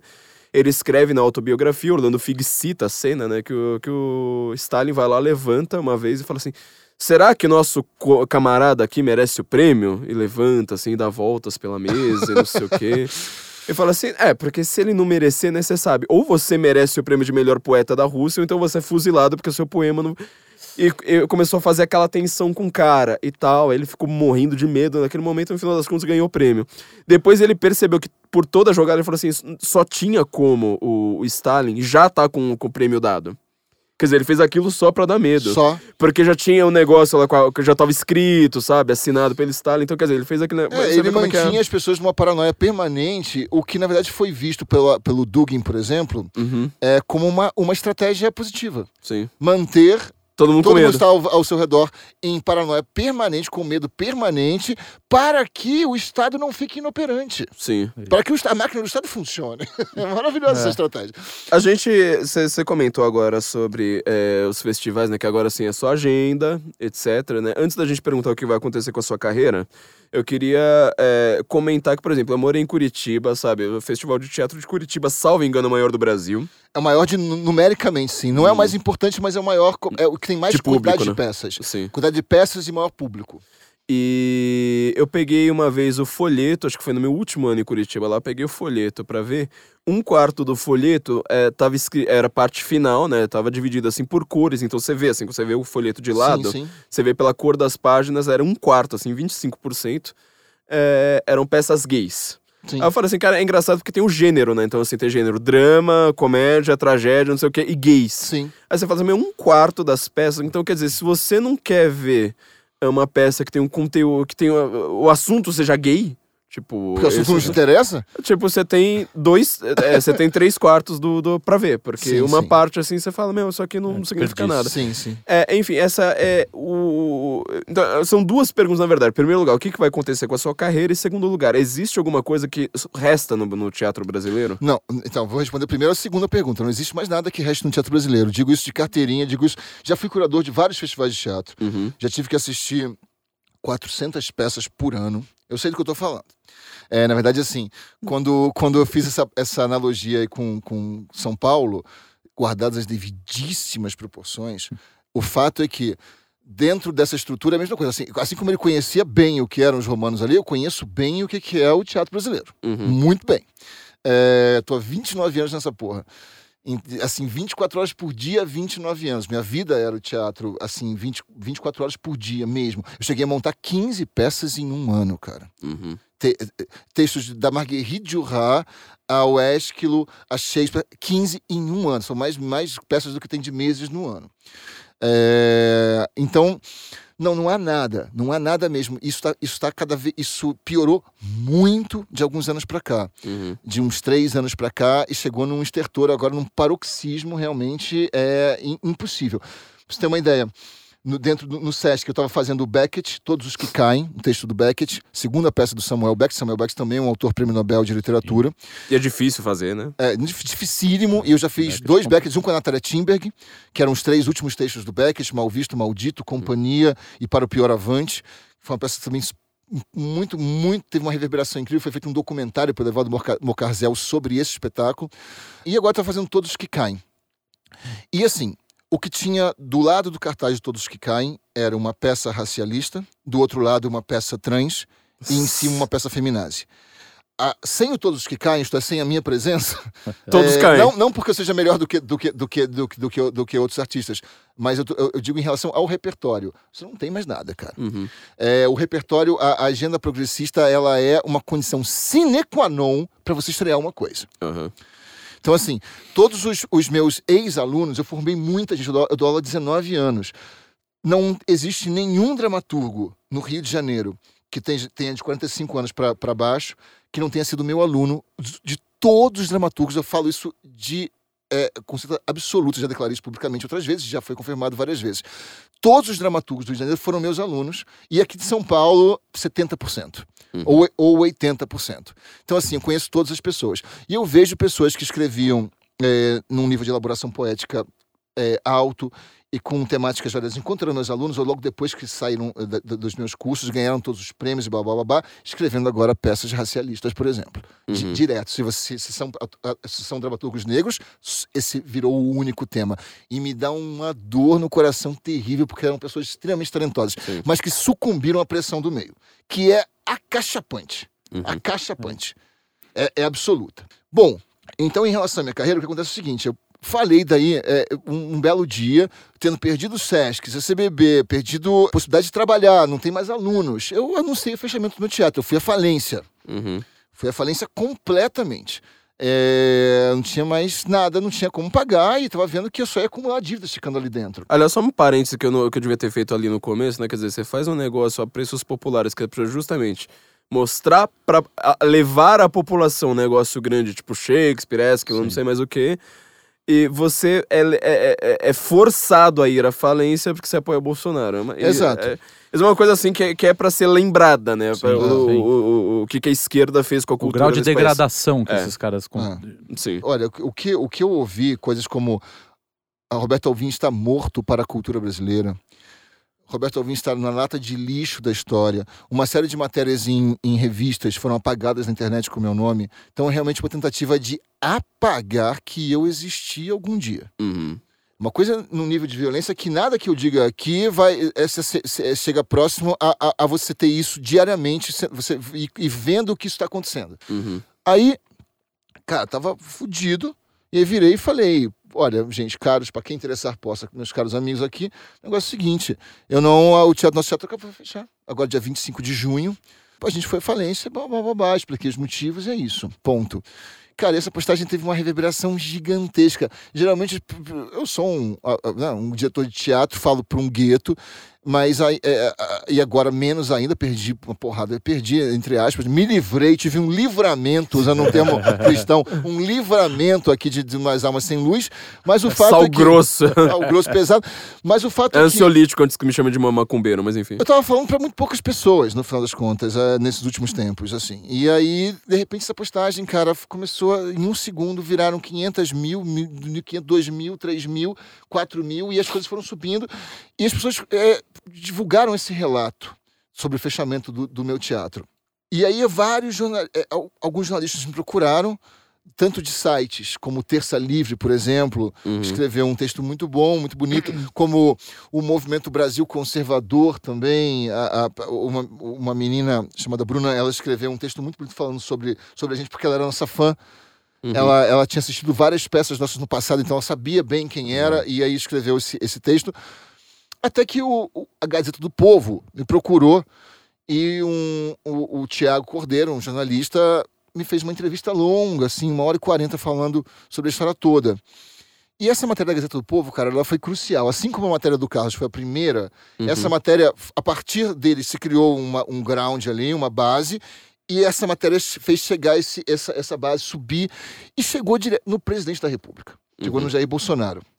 Eu soube depois por relato do Felipe Martins, que é um- uma pessoa adorável, uma inteligência incrível, pessoa com quem eu tive uma conversa também de uns 40 minutos, assim, maravilhosa, cara. Aham. E... Mas o fato é que o Felipe me contou que leu o texto da Gazeta do Povo pro Jair Bolsonaro, pro presidente Oh, que delícia. que, segundo o relato do Felipe para mim, se emocionou com, com, com o relato. E, cara, qual não foi minha surpresa quando eu estava no dia de Santo Antônio, é, dia 13 de junho, na missa de manhã, 8 horas da manhã, comendo, comi aquele pedaço daquele pão abençoado por Santo Antônio, e estava na missa de Santo Antônio, e eu- meu telefone tocou três vezes, eu não vi. Quando eu saí da missa, eu vi que tinha três ligações de Brasília, do mesmo número, liguei, aí falou, Roberto Alvim, eu já, aqui é o Jair. Ó, ligação, hein? E aí eu tenho que resolver esse problema aí. Não dá pra ficar assim, não. E aí. e aí o presidente, o cara, eu comecei a tremer inteiro. Olha que eu não tremi, eu não, eu não tre- quando eu conheci, quando eu era amigo do Chico Barco, quando eu conheci o Chico Barco, eu não tremi um milímetro. Falei, e aí, cara, beleza? Com o presidente, velho. Cara, eu tremi inteiro, assim, eu fiquei muito emocionado, cara, muito emocionado com as coisas que ele me falou. E com o fato de que um presidente da República ter com inúmeros afazeres responsabilidades dessa monta, ter lig- dado um telefonema diretamente, não mandou um assessor fazê-lo, deu um telefonema diretamente para um artista, cara, de teatro. Aham. Não uma celebridade, não um cantor de pop rock ou coisa que o Não, o vai. cara que vai estar na Globo no dia É, seguinte. exatamente, para um artista Falando, ó, eu de sou teatro Bolsonaro. que está sendo linchado, porque os caras só agem em bando, Aham. linchado, vilipendiado, é, caluniado, porque realmente me chamar de homofóbico, eu que trabalhei com viado a minha vida inteira, que É, se você- 24 horas por dia sou diretor de teatro, Se porra! você tá no teatro, é, é- enfim, né? É, meu amigo. Eu, eu, eu, aliás, eu tinha que fingir que eu era gay no começo da minha carreira pra não sofrer preconceito, eu te juro por Deus. Ah, mas eu sei como é que é isso. Ó, eu fiz teatro, eu fiz psicologia, eu fiz letras, cara. Eu, eu só fiz profissão que só tem viado. Então eu sempre. Eu sei o que que é o preconceito contra hétero no, no, no, no- meio, porque, cara, é, é Eu foda. dizia que eu era meio, eu era meio viado. Aí quando alguém, alguém chegava pra me cantar, eu falava assim, não, é que hoje eu tô, eu tô numa fase mais de mulher, assim. Mais de mulher. Amanhã, quem é uma sabe? fase, né? Eu uma fase ruim. Isso, velho. Então, assim, é realmente patético as, as acusações. Assim, eu sou um diretor de teatro, porra. E o presidente ligou. E aí, depois, depois do telefonema, o presidente recebeu um telefonema do Felipe Martins. Depois recebeu um telefonema do ministro Osmar Terra, Uhum. do secretário de Cultura, Henrique Medeiros, que é uma pessoa incrível. E eu tô indo pra Brasília agora, semana que vem, pra, cara, criar uma coisa bela, imensa, grande, que redefina a cultura brasileira no campo do teatro. Oh! Estamos exclusiva, exclusiva. Primeira vez. Exclusiva! Aê, pô. Assim, eu vou lutar como um cruzado pra redefinir as artes cênicas no Brasil. Então, ó, a gente já tá Bacana, com hein? coisas boas aqui, boa, bem encaminhadas. É, tivemos um livramento de fato, quer dizer, você se, se livrou de coisas ruins pra surgirem coisas boas. Ainda, felizmente, apesar da falência do Clube no Ar em, é, em São Paulo, a gente tá com boas novas, então, no horizonte. Sim. Talvez pra Brasília, não- a gente ainda não sabe o que, que você tá Sim, aprontando sim. aí. Mas enfim, então a gente tá com boas novas, a gente não precisa se preocupar com você. A gente pode Não. voltar a se preocupar com a gente porque a gente tá falido. é não, isso. você não precisa, só precisa continuar orando por mim, como eu oro por vocês, Aham. para que a gente consiga re- realizar essa missão que, é- que é imensa, que é árdua, mas que é o sentido da, nossa, da minha vida agora. Cara, você, a gente já comentou do Josias aqui, ele, ele é um nome que tem que ser citado aqui, né? Porque, cara, um cara ser diretor de cinema no Brasil, é, ele tem um filme não só sobre Olava, né? Ele tem um filme sobre arte russa. Sim, tá fazendo mais dois filmes agora, tá quase é. prontos. Então, assim, você, vocês são grandes, assim, é, foi- eu- como eu disse, né? Eu fiz teatro, na, na, na verdade, assim, na época eu não entendia nada de política, eu tinha uma... Mas eu fiz teatro entre, entre 17 e 18 anos, quer dizer, eu era um mon- mongo, como todo, Sim. todo- um É. jovem, dessa idade. Jovem, todo todo- jovem, né? jovem, Como é todos sempre- jovens. Todo jovem é sempre mongoloide nessa época. Agora, é, eu sei o que é pressão no meio, porque assim, cara, é, eu falo até por mim mesmo, né? Eu queria ser crítico literário, meu, eu faço letras, entendeu? Agora, cara, tenta levar isso à frente e falar, tipo, chega lá, sabe, no, no, no ramo do- dos críticos literários, no ramo do teatro, no, no ramo de. Onde quer que seja, dos sociólogos, dos filósofos e tal, e falar assim: ó, meu, eu sou de direita, eu acho o Bolsonaro um grande presidente. Porque- pensa no que, que você quiser, não precisa ser o Bolsonaro, sabe? Pensa, tipo, sei lá, eu gosto do Reagan. É. Eu Sim, gosto exato. do- Olavo. Margaret Thatcher, do Olavo- Olavo, Olavo de está Carvalho? morto, Você- cara. Eu acho que Elizabeth I, que cuidou do Shakespeare, sabe? Eu acho ela uma grande rainha da Inglaterra. Cara, acabou pra você porque você virou nazista, entendeu? Tipo, você gosta do Churchill, você vira nazista também. Exato. Então, Você gosta do Churchill vira É, nazista. exatamente. Então, assim, é, primeira coisa, eu queria agora fazer algumas perguntas culturais, porque assim, é, nós, acho que foi interessante fazer isso com o Carlos, porque eu e o Carlos aqui no seu, o Trielli também, né, mas assim, eu e o Carlos aqui no censo, do, do- pelo menos os escritores, a gente tem sempre essa pegada muito mais, vamos dizer assim, artística, literária, do que propriamente política. Como que é lidar com arte no Brasil? A primeira coisa que eu quero saber, é, é, eu já te fiz essa pergunta, né, se você se tem alguma coisa que, que presta no teatro, você falou que não. Dos dramaturgos, vamos dizer, dos, dos grandes diretores, teve alguma coisa, sei lá, no passado, assim, que foi, foi legal, mesmo dos dramaturgos de esquerda? Como é, que é, como é que é? Não, o maior dramaturgo brasileiro, e não é o maior- só o maior dramaturgo brasileiro, é um dos dez maiores dramaturgos de toda a história do teatro. E que era um, um dos maiores conservadores de toda a história da literatura mundial, que é o senhor Nelson Rodrigues. Uhum. Quer dizer, o Nelson Rodrigues é um gênio absoluto, é um gênio do mesmo tamanho de um Ibsen, de um Strindberg, e que estaria ao lado desses nomes em todos os livros de história do teatro internacionais se não tivesse sido azar de nascer no Brasil. Aham. Então, e de escrever em português. Então, é, é um cara que não. não ainda não. O, o, o mundo do teatro internacional ainda não está pronto para Nelson Rodrigues. Sabe que há, há alguns anos atrás estreou O Anjo Negro, do Nelson Rodrigues, que é uma peça na qual o personagem principal, o Ismael, ele odeia ser negro. Uhum. E ele odeia tanto ser negro que ele fura os, os olhos de todos os filhos deles, dele que nascem para que os filhos não vejam que ele é negro. Ele diz para os filhos que ele é branco, branco alvo como marfim. Uau. Então, essa peça estreou no Odeon, em Paris, com direção do Oliver P.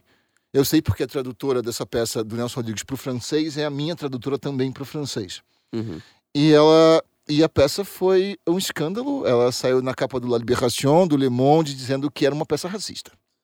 Então, nem os franceses estão preparados para o tipo de, de metáfora tão selvagem, de jogo de dinâmica simbólica tão é, fora do senso comum Uhum. que o Nelson perpetra. Nelson Rodrigues é o maior de todos do Brasil e, repito, um dos maiores da história do teatro internacional. E, pasme, é um conservador. Sim. Não, é... Pegar- É um cara que, aliás, tinha uma, na Cabra Vadia, em vários livros de, de- de crônicas. Cara, o quanto ele bate nos, nos estudantes da linha maoísta que vinham falar com ele. Sou estudante da linha maoísta. Eu olhava e dizia que imbecil. É, isso. Ele tem uma crônica que ele fala os revolucionários de festival. Revolucionário. É. É bom esperar o festival acabar pra gente ir pra luta. Ele dizia, o Zé Celso, falso louco. Falou que o Zé Celso se fazia de louco, mas saía da peça a cada cinco minutos pra conferir, que ele não aguentou ver uma peça do Zé Celso, ele ficou no foyer. Ele saiu, saiu do teatro e ficou no foyer. E o Zé Celso saía a cada cinco minutos pra conferir o, o valor da bilheteria e pegar o dinheiro. Oh, maravilha. Então, assim, é um falso louco. Mas assim, não, na, na esquerda, né? No teatro de, de, de esquerda, tem alguma coisa. Tipo, teve alguma coisa que o Zé Celso fez que presta? o Como é Dias foi? Gomes era um bom, um bom dramaturgo, ou não? Ele fez aquela peça As Primícias que eu descobri que é falsa. Eu fiquei tão, tão puto da vida. Mas ele tinha o bem, o bem amado, direito. Sim, né? sim. O, Sim, sim. Cara, olha, eu tô numa fase meio complicada pra responder essa pergunta. Se se tivesse alguns anos anterior, anteriores, eu faria. Sem elogiar o monte. Eu ia discorrer Ah. aqui sobre o Odvaldo Viana Filho, Vianinha, né? É. É, sobre o Dias Gomes, sobre Gianfrancesco Guarnieri, sobre uma série de autores aí que são autores que. Augusto Boal, autores que escreveram obras que são muito, muito relevantes dentro da história do teatro brasileiro. A questão é que, cara, hoje em dia eu tá difícil para eu, pra eu, pra eu ver essas obras ainda. Teu Acho que é uma fase de né? transição, porque assim é, são obras de discurso, mesmo que su- subliminar, Sim, sim. quando não ostensivo, como no caso do Vianney, ostensivo, como no caso do Jean Francisco Guarnieri, ostensivo, é, mas quando não, vai. S- a- is- Mas são obras de discursos que, Sim. que fizeram muito mal pro imaginário brasileiro. Sim. Que ro- destruíram o imaginário brasileiro. Rock Santeiro, do Dias Sim, Gomes, ele tem aquela. O padre mal, malvadão, é o padre católico. Sim, claro. O padre bacana é aquele lá, é o tipo teologia da libertação. é Sim, o cara é que óbvio, quer, quer se é o apaixonar, comunista. que liga pro. É. Então, essas- esses signos estão todos, né? nessas peças todas estão presentes esses signos.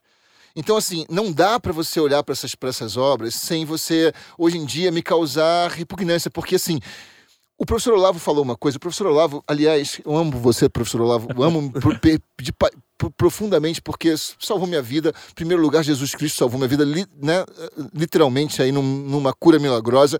E depois o professor Olavo também salvou minha vida numa cura psíquica. É, mas, assim, ele fala uma coisa, ele gravou um vídeo para mim. Olha só, como o professor Olavo é uma das pessoas mais bon- bondosas que existem nesse mundo. Eu não o conhecia, Uhum. ele não me conhecia. Eu o procurei, escrevi para ele. O cara gravou. O Josias Teófilo também é, é, foi o cara que fez a gravação. Mas ele não fez pelo Josias, fez por, por mim. E, e- e gravou um vídeo para mim de apoio a mim. Um Uhum. vídeo de três minutos e pouco, falando da importância do, é, do, do- do trabalho que eu fazia, da- da- do, do repertório que eu estava encenando e blá blá blá blá. Foi um vídeo de apoio, cara. E um, um vídeo lindo. E onde ele fala o seguinte: que 100% da mentalidade de um povo é formado pelas obras de arte. Sim. Sem dúvida. Então, o estrago que essas obras causaram. Então, hoje em, dia- hoje em dia, eu tô com tanta repugnância desse, do, desse, do estrago causado no imaginário coletivo brasileiro pela semana de 22, por, todas por todos esses movimentos. Quando você vê. Rapaz, olha, olha que ponto chega. Flávio, Carlos, não sei se vocês sabem disso. Atualmente, é, estava está tendo um festival de teatro gigantesco em São Paulo, patrocinado pelo SESC. Esse festival se chama Brasil Cena Aberta. Uhum. Esse festival tem um slogan. Esse slogan é um banner gigantesco colocado em todas as unidades do SESC agora. Esse slogan é To be or not to be, that's the question. Que é a frase do Oswaldo de Andrade. É, mas pasme, é- essa frase voltando em 2019, cara. Eu- Cara, eu- é uma Mas eu tô frase preocupado tão- com o índio agora, né? É uma Eu frase digo- tão estúpida, tão idiota, assim, é junto com. É tão estéreo quanto toda semana. É uma falsa questão, como, como, como É. todas as falsas questões da semana de 22. E os caras não satisfeitos com isso, voltam com isso, porque eles não têm mais nada pra dar. Eles não criaram nada, cara.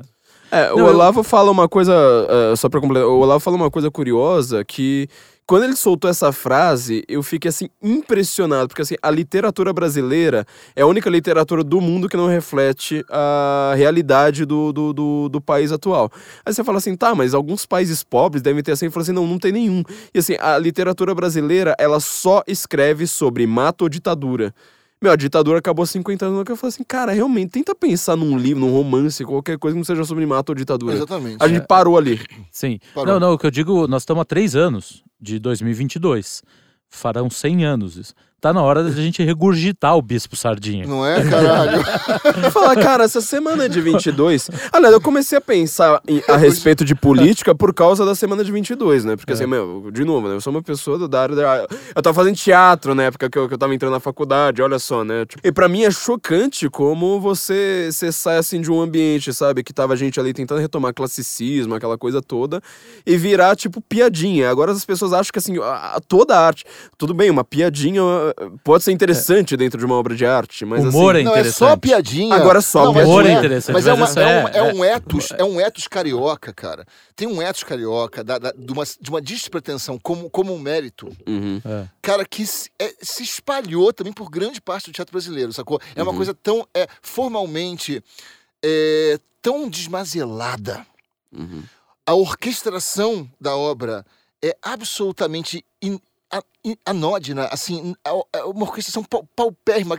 E isso tudo é é visto como um valor contemporâneo. Sim. Esse desmazelo, essa anodinia, essa, essa, essa ausência de forma, ausência de rigor.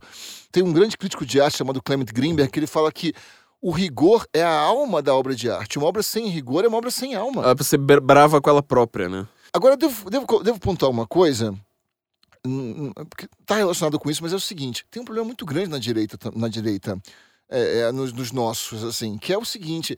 É a falta de percepção da importância da cultura e da obra de arte pra- pro pessoal da direita. Cara, é como eu tô bravo com isso. cara. Eu tô Sim, muito sim. bravo. terrível. As pessoas, por exemplo, eu vou confessar uma coisa aqui, que também confessar em primeira mão. Mas o fato é que eu, nesse meu, nessas últimas semanas, eu, no meu desespero, no meu fundo de poço aí, de perceber que talvez eu tivesse que mudar de profissão, coisa que eu não consigo fazer. Então, assim, o que eu ia fazer? É, Assim, eu tava, eu tinha feito um suicídio, um suicídio profissional. É, amigos meus de longa data falaram pra mim: você jogou fora a sua carreira, cara. Uhum. E foi a sua escolha. E eu virei para um cara e falei: "Que minha escolha, eu escolher a verdade, escolher Deus e a verdade é uma escolha? É uma impossibilidade de não escolhê-los quando você os conhece, cacete. Uhum. Não é uma escolha minha, não é um mérito nem um demérito, eu não tive escolha.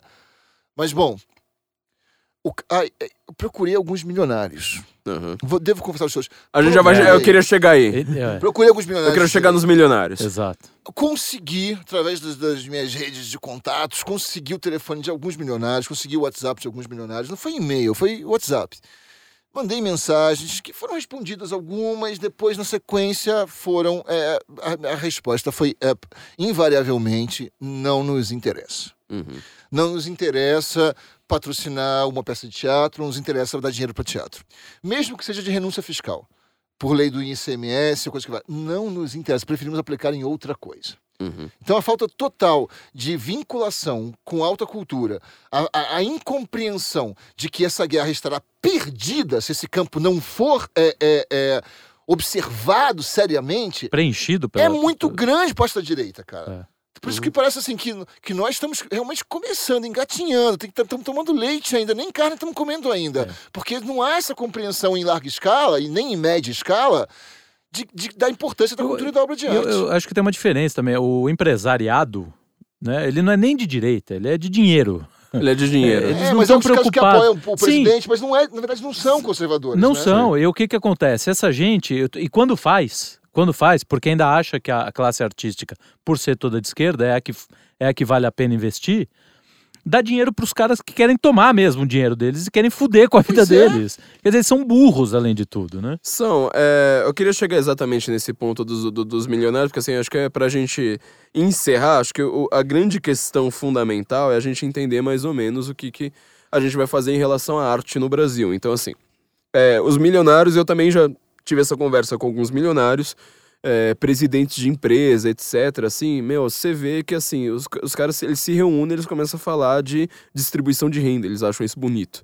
Fala, cara, a, a renda é tua, viu? Se você quiser, pode me dar, cara, não tem problema. Só que assim, se você quer fazer esse negócio aí, sabe, é, é, assim, e eu falo assim, é presidente de empresa mesmo.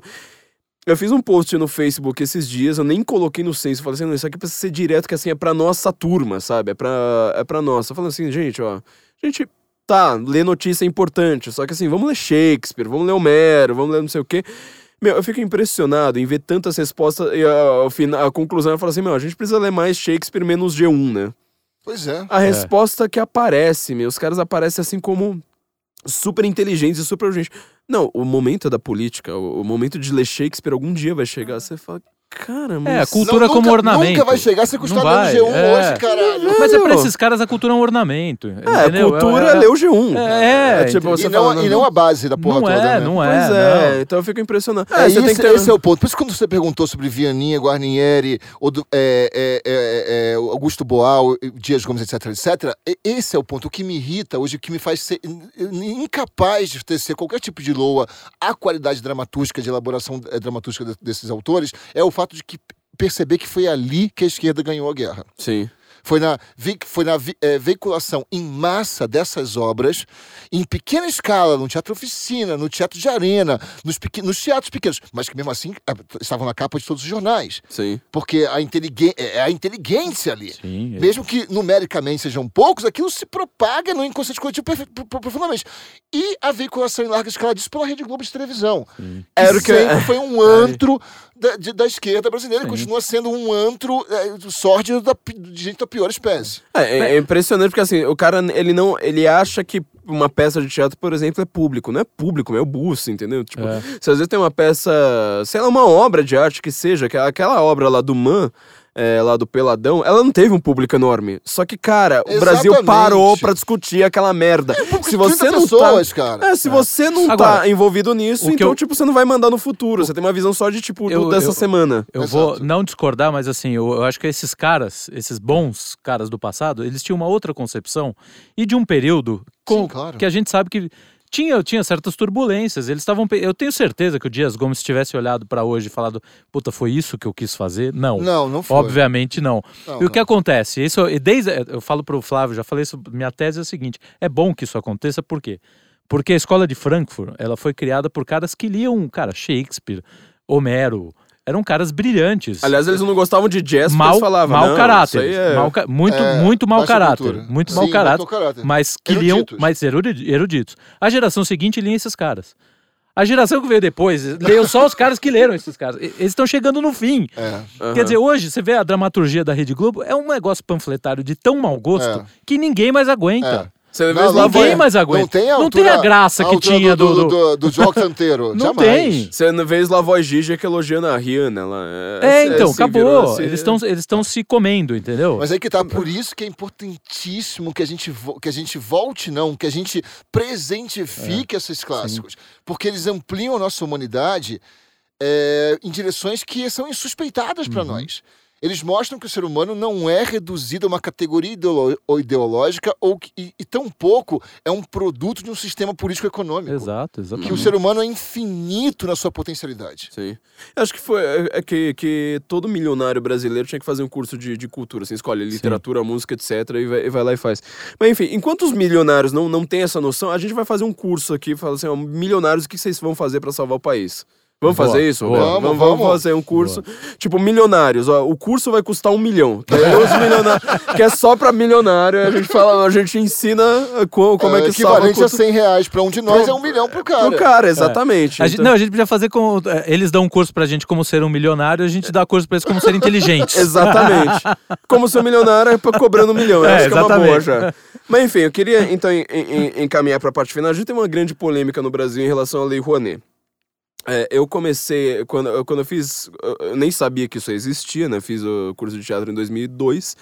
2003 eu tive aula a respeito de Lei Rouanet, fiquei assim impressionado. Falei, nossa, que legal esse negócio e tal.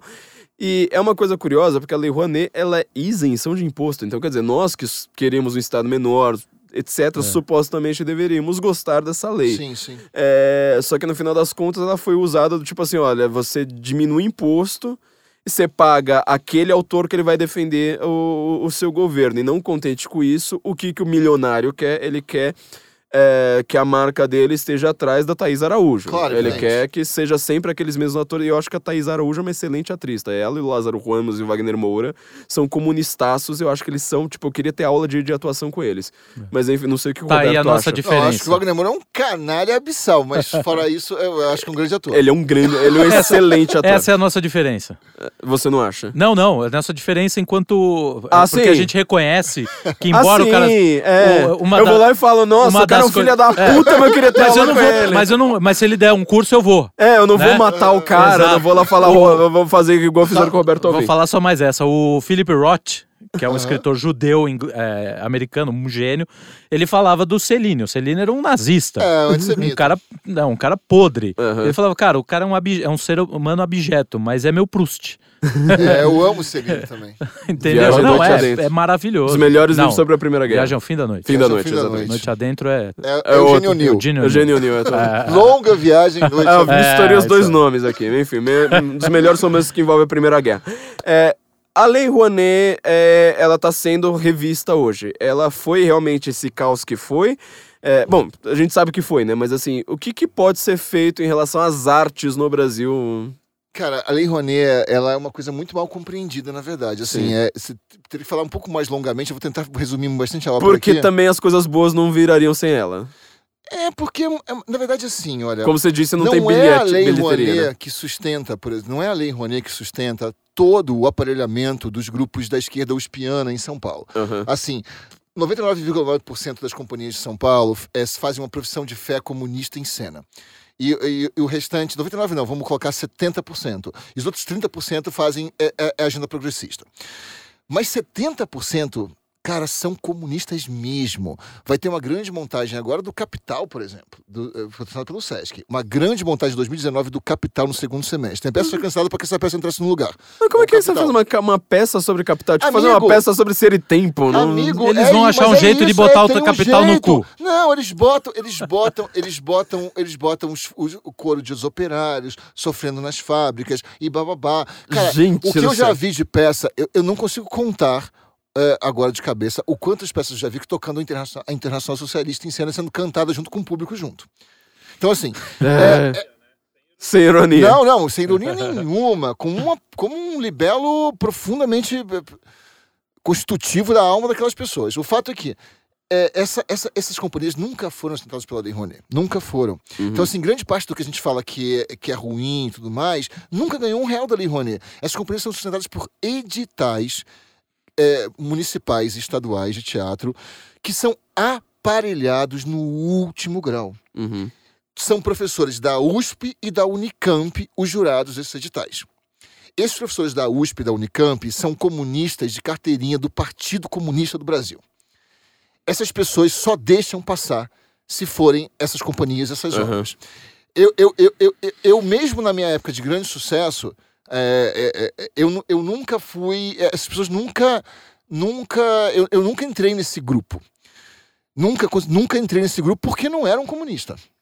Então, assim, essas. Então, assim, essa, a Lei Rouanet, ela sustenta grandes musicais, por exemplo, que são obras que. É, franquia da Broadway. Essas obras, é, criativamente para o Brasil, não significam nada, no sentido de que é, não há um diretor brasileiro que, que lê um, um texto de um, de, um, de, um, de um Andrew Lloyd Webber e vai montar o texto aqui no Brasil. Não, não, é, isso, não é isso. É uma franquia. Ela vem e, usa- e é reproduzida aqui.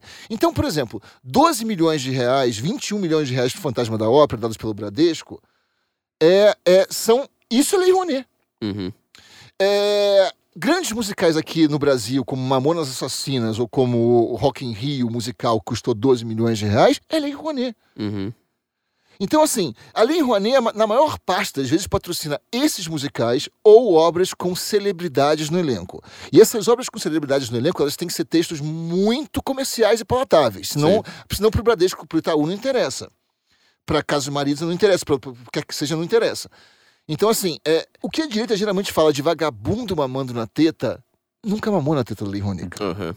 Então, e- é difícil explicar isso, porque assim, é uma coisa tão introjetada. Vagabundo mamando na teta. Não é. é- Esse, o vagabundo que mamava na teta não mamava em outras tetas, que são de tais como PROAC, Prêmios a Renato, é, uma, fomento ao teatro, que são 11, mi- vi- 11 milhões de reais por ano para esses grupos, cara. Tinha Lei Mendonça aqui em São Paulo. Lei também, Mendonça. foi- É, é, é aí que se mama. Uhum. Se mama nessa esfera municipal e estadual aparelhada no último grau. Lei Rouanet, amigo, dá dinheiro para toda a Rede Globo e para produtores de musicais, cara. Uhum. Não dá dinheiro para esses grupos que é o que a gente chama de vagabundo mamando na teta do Estado. Que é o cara que faz uma peça bosta, que não tem público nenhum, e ele ganha dinheiro mesmo assim. Às vezes nem monta a peça. É. Vários casos, as pessoas, assim, os as peças nem acontecem e o cara justifica dizendo que o processo criativo não chegou ao- ao- a um termo adequado. E aí, a- E ele recebeu 600 mil reais para fazer aquilo. sim. E, e essas justificativas são aceitas. Porque o artista tem que ser respeitado no seu processo criativo. Vai tomar no cu, porra! Uhum. Muito bem, gostei, gostei dessa conclusão. Bem, enfim, o que a gente pode fazer com, com, com, pra gente finalizar, o que a gente pode fazer com a cultura no Brasil? Sei que você não vai dar um spoiler do que você vai fazer agora. O que a gente pode fazer é entender, em primeiro lugar, o que é uma obra de arte de direita, que as pessoas também não sabem o que é. Elas acham que é a novela da Record. Que é a obra de arte de direita. Ah, meu Deus. É algo que é, é- é- é- se trata de obras que desvelam a complexidade do ser humano. Uhum. Porque para a, a- a esquerda o que ela faz sempre é achatar o ser humano. Sim. E se você desvela a complexidade do ser humano através de um sistema de alta elaboração formal, então isso é arte de direita, isso é arte, porque isso é arte conservadora. Hum. É, é perceber que a gente tem que ter um amor tão grande pelos clássicos que sugerem em nós uma ambição de, em honra a esses clássicos, querer fazer coisas tão grandiosas hoje para ampliar a humanidade do século XXI em direções, repito, imprevisíveis. Sim. E perceber que o, o nosso imaginário é constituído, repito, como disse o professor Olavo, pelas obras de arte, pela cultura, é, e, e, é isso que fica historicamente. Ninguém sabe, tem aquele velho, aquela velha história, ninguém sabe quem foi o presidente na época em que, em que um cara pintou um determinado quadro ou escreveu uma determinada peça, mas essas obras ficaram. Sim. Isso é a real contribuição de uma civilização para a história da humanidade. Então, assim, a civilização brasileira tem que dar uma contribuição efetiva nesse campo. E eu vou dar a minha vida para que essa contribuição, enfim, seja dada dentro do campo das artes cênicas no século XXI, nesses, é, alinhada, repito, a, a, ao que a gente chama de conservadorismo, que na, no fundo, no fundo, é apenas um amor e um respeito pelos clássicos tão grande por esses gêneros que deram a vida por, por, pela arte que a gente está disposto a dar nossa vida também agora pela, pela obra de arte. Ampli, ampliaram a, a, percepção humana, né? Esses caras ampliaram. ampliaram a nossa sensibilidade em direções infinitas, cara, é. e não acachapá-la, dirigi-la para é. uma tese. É. Você consegue falar alguma coisa depois disso, Carlos? Muito obrigado, Roberto é isso. Muito obrigado, senhores. É, isso, um prazer. Ó, é, a gente conseguiu falar de Novo Testamento, não falamos de Antigo, mas falamos de Novo Testamento, falamos de Grécia Antiga várias vezes. Ah, no princípio é, fez, fez a luz. Né? É, Pronto, falamos. É, continua sendo novo. Ah, não, é, é, da luz é da luz é do Antigo, tá, tá certo. O Fiat Lux. Fiat Lux é do Antigo, tá, tá, tá, então beleza, não é do Evangelho de São João. Roberto, foi uma honra enorme estar aqui com você. É, eu espero que depois dessas suas últimas palavras, todos os nossos ouvintes, tá? a gente pode ter, sei lá, 20 mil ouvintes, que seja. Mas assim, é, é a nossa bronca aos conservadores brasileiros, meu. Para de só falar de política, tá? Eu tô falando desde o começo desse ano. Só existiu uma única notícia nesse ano a respeito de política, que é a porra da reforma da Previdência. Não existiu mais nenhuma. Tudo que a gente tá, tá discutindo é, é, a respeito disso. Então eu falo assim, meu, Sabe se, se você parar uma semana de, de, de não ler notícias e falar assim, meu, pega um livro foda, assim, pra ler, mas sabe aquele livro, assim, que, que é difícil, assim, que vai te exigir esforço mesmo? Fala assim, meu, começa. Agora você vai, vai nos links da Amazon aqui embaixo, tá? Isso. tá? No, do, do, do, do, do senso. Compra um, um, livro daquele que você fala assim, A cara, Ilíada, eu tô, eu tô enrolando é. muito tempo pra ler. Vou ler Ilíada agora. Vou ler... É o momento. Vou ler Proust. O que, que você recomenda, Roberto? Do teatro, ó, do teatro. O que, que, que, você recomenda? Shakespeare? Eu, eu recomendaria Coriolano do Shakespeare, porque tem a ver com patriotismo, tem a ver com a ideia de, de amor a, a uma nação uhum. e de vilipêndio pela mesma nação que te ama. E, e de certa forma, é, já que você quer, as pessoas querem ler sobre política, é a maior peça política do William Shakespeare. Certo. Mas é uma peça. Certo, é uma peça. Não, porque até se você for parar pra pensar, Rei Lear e Macbeth, e mesmo Hamlet as três têm muitas questões políticas. Hamlet, inclusive, sim. ele tá no meio da guerra, sim, ele tem uma questão sim. ali com a, com a, com a Noruega. Júlio tá... César do Shakespeare é uma César peça é... que, no, que também nos esclarece muito acerca do que é o jogo político no uhum. qual nós estamos imersos hoje. Fora os Henry, né? Todos os Henry, pelo amor de Deus. Mas é, eu acho que assim, não, nossos leitores, nossos ouvintes, eles precisam ter, sabe? Vamos criar essa alta cultura mesmo. Fala assim, meu, vamos.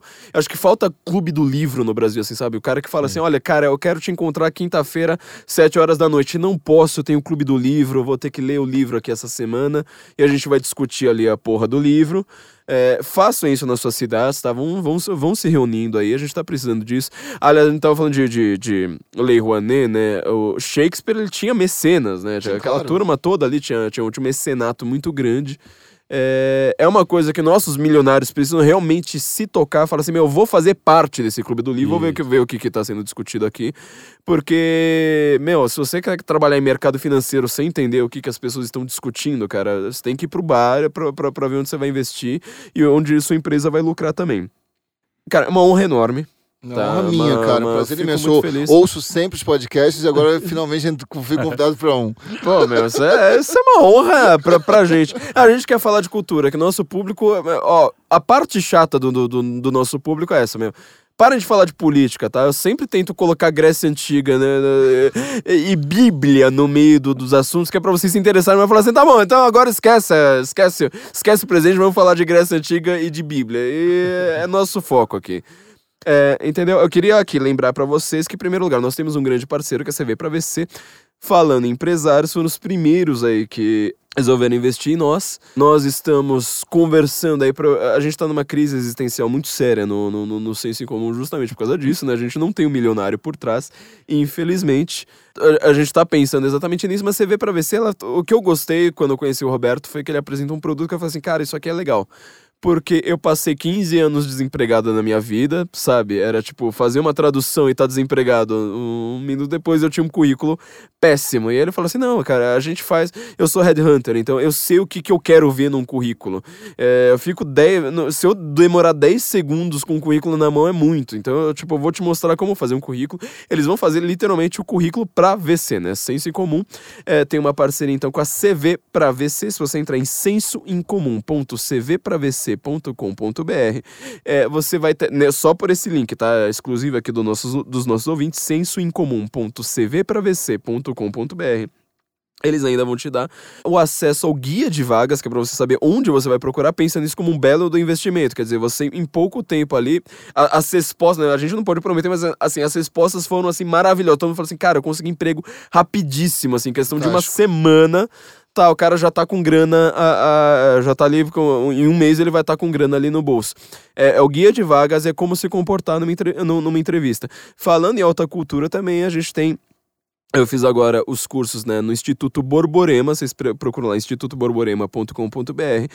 Eu fiz um curso sobre Eric Fögel, ideologia e política né, na, na, na modernidade, em que eu estou apresentando um pouco da visão do que, que a gente está falando aqui, do gaysismo, não sei mais o que, racialismo, é, todas essas ideologias modernas, é, a partir dos conceitos né, do Fögel ali sobre gnosticismo, etc. Também está lá, lá no Instituto Borborema. Esses caras, eles estão realmente, esses são os caras que eu conheço que eles cuidam da alta cultura no Brasil, tá? São pouquíssimos os que eu conheci nesses últimos tempos. Eles estão cuidando, não é de política, eles estão cuidando de alta cultura no Brasil, sabe? A gente tá estudando latim, os caras assim, eles manjam muito lá de Campina Grande.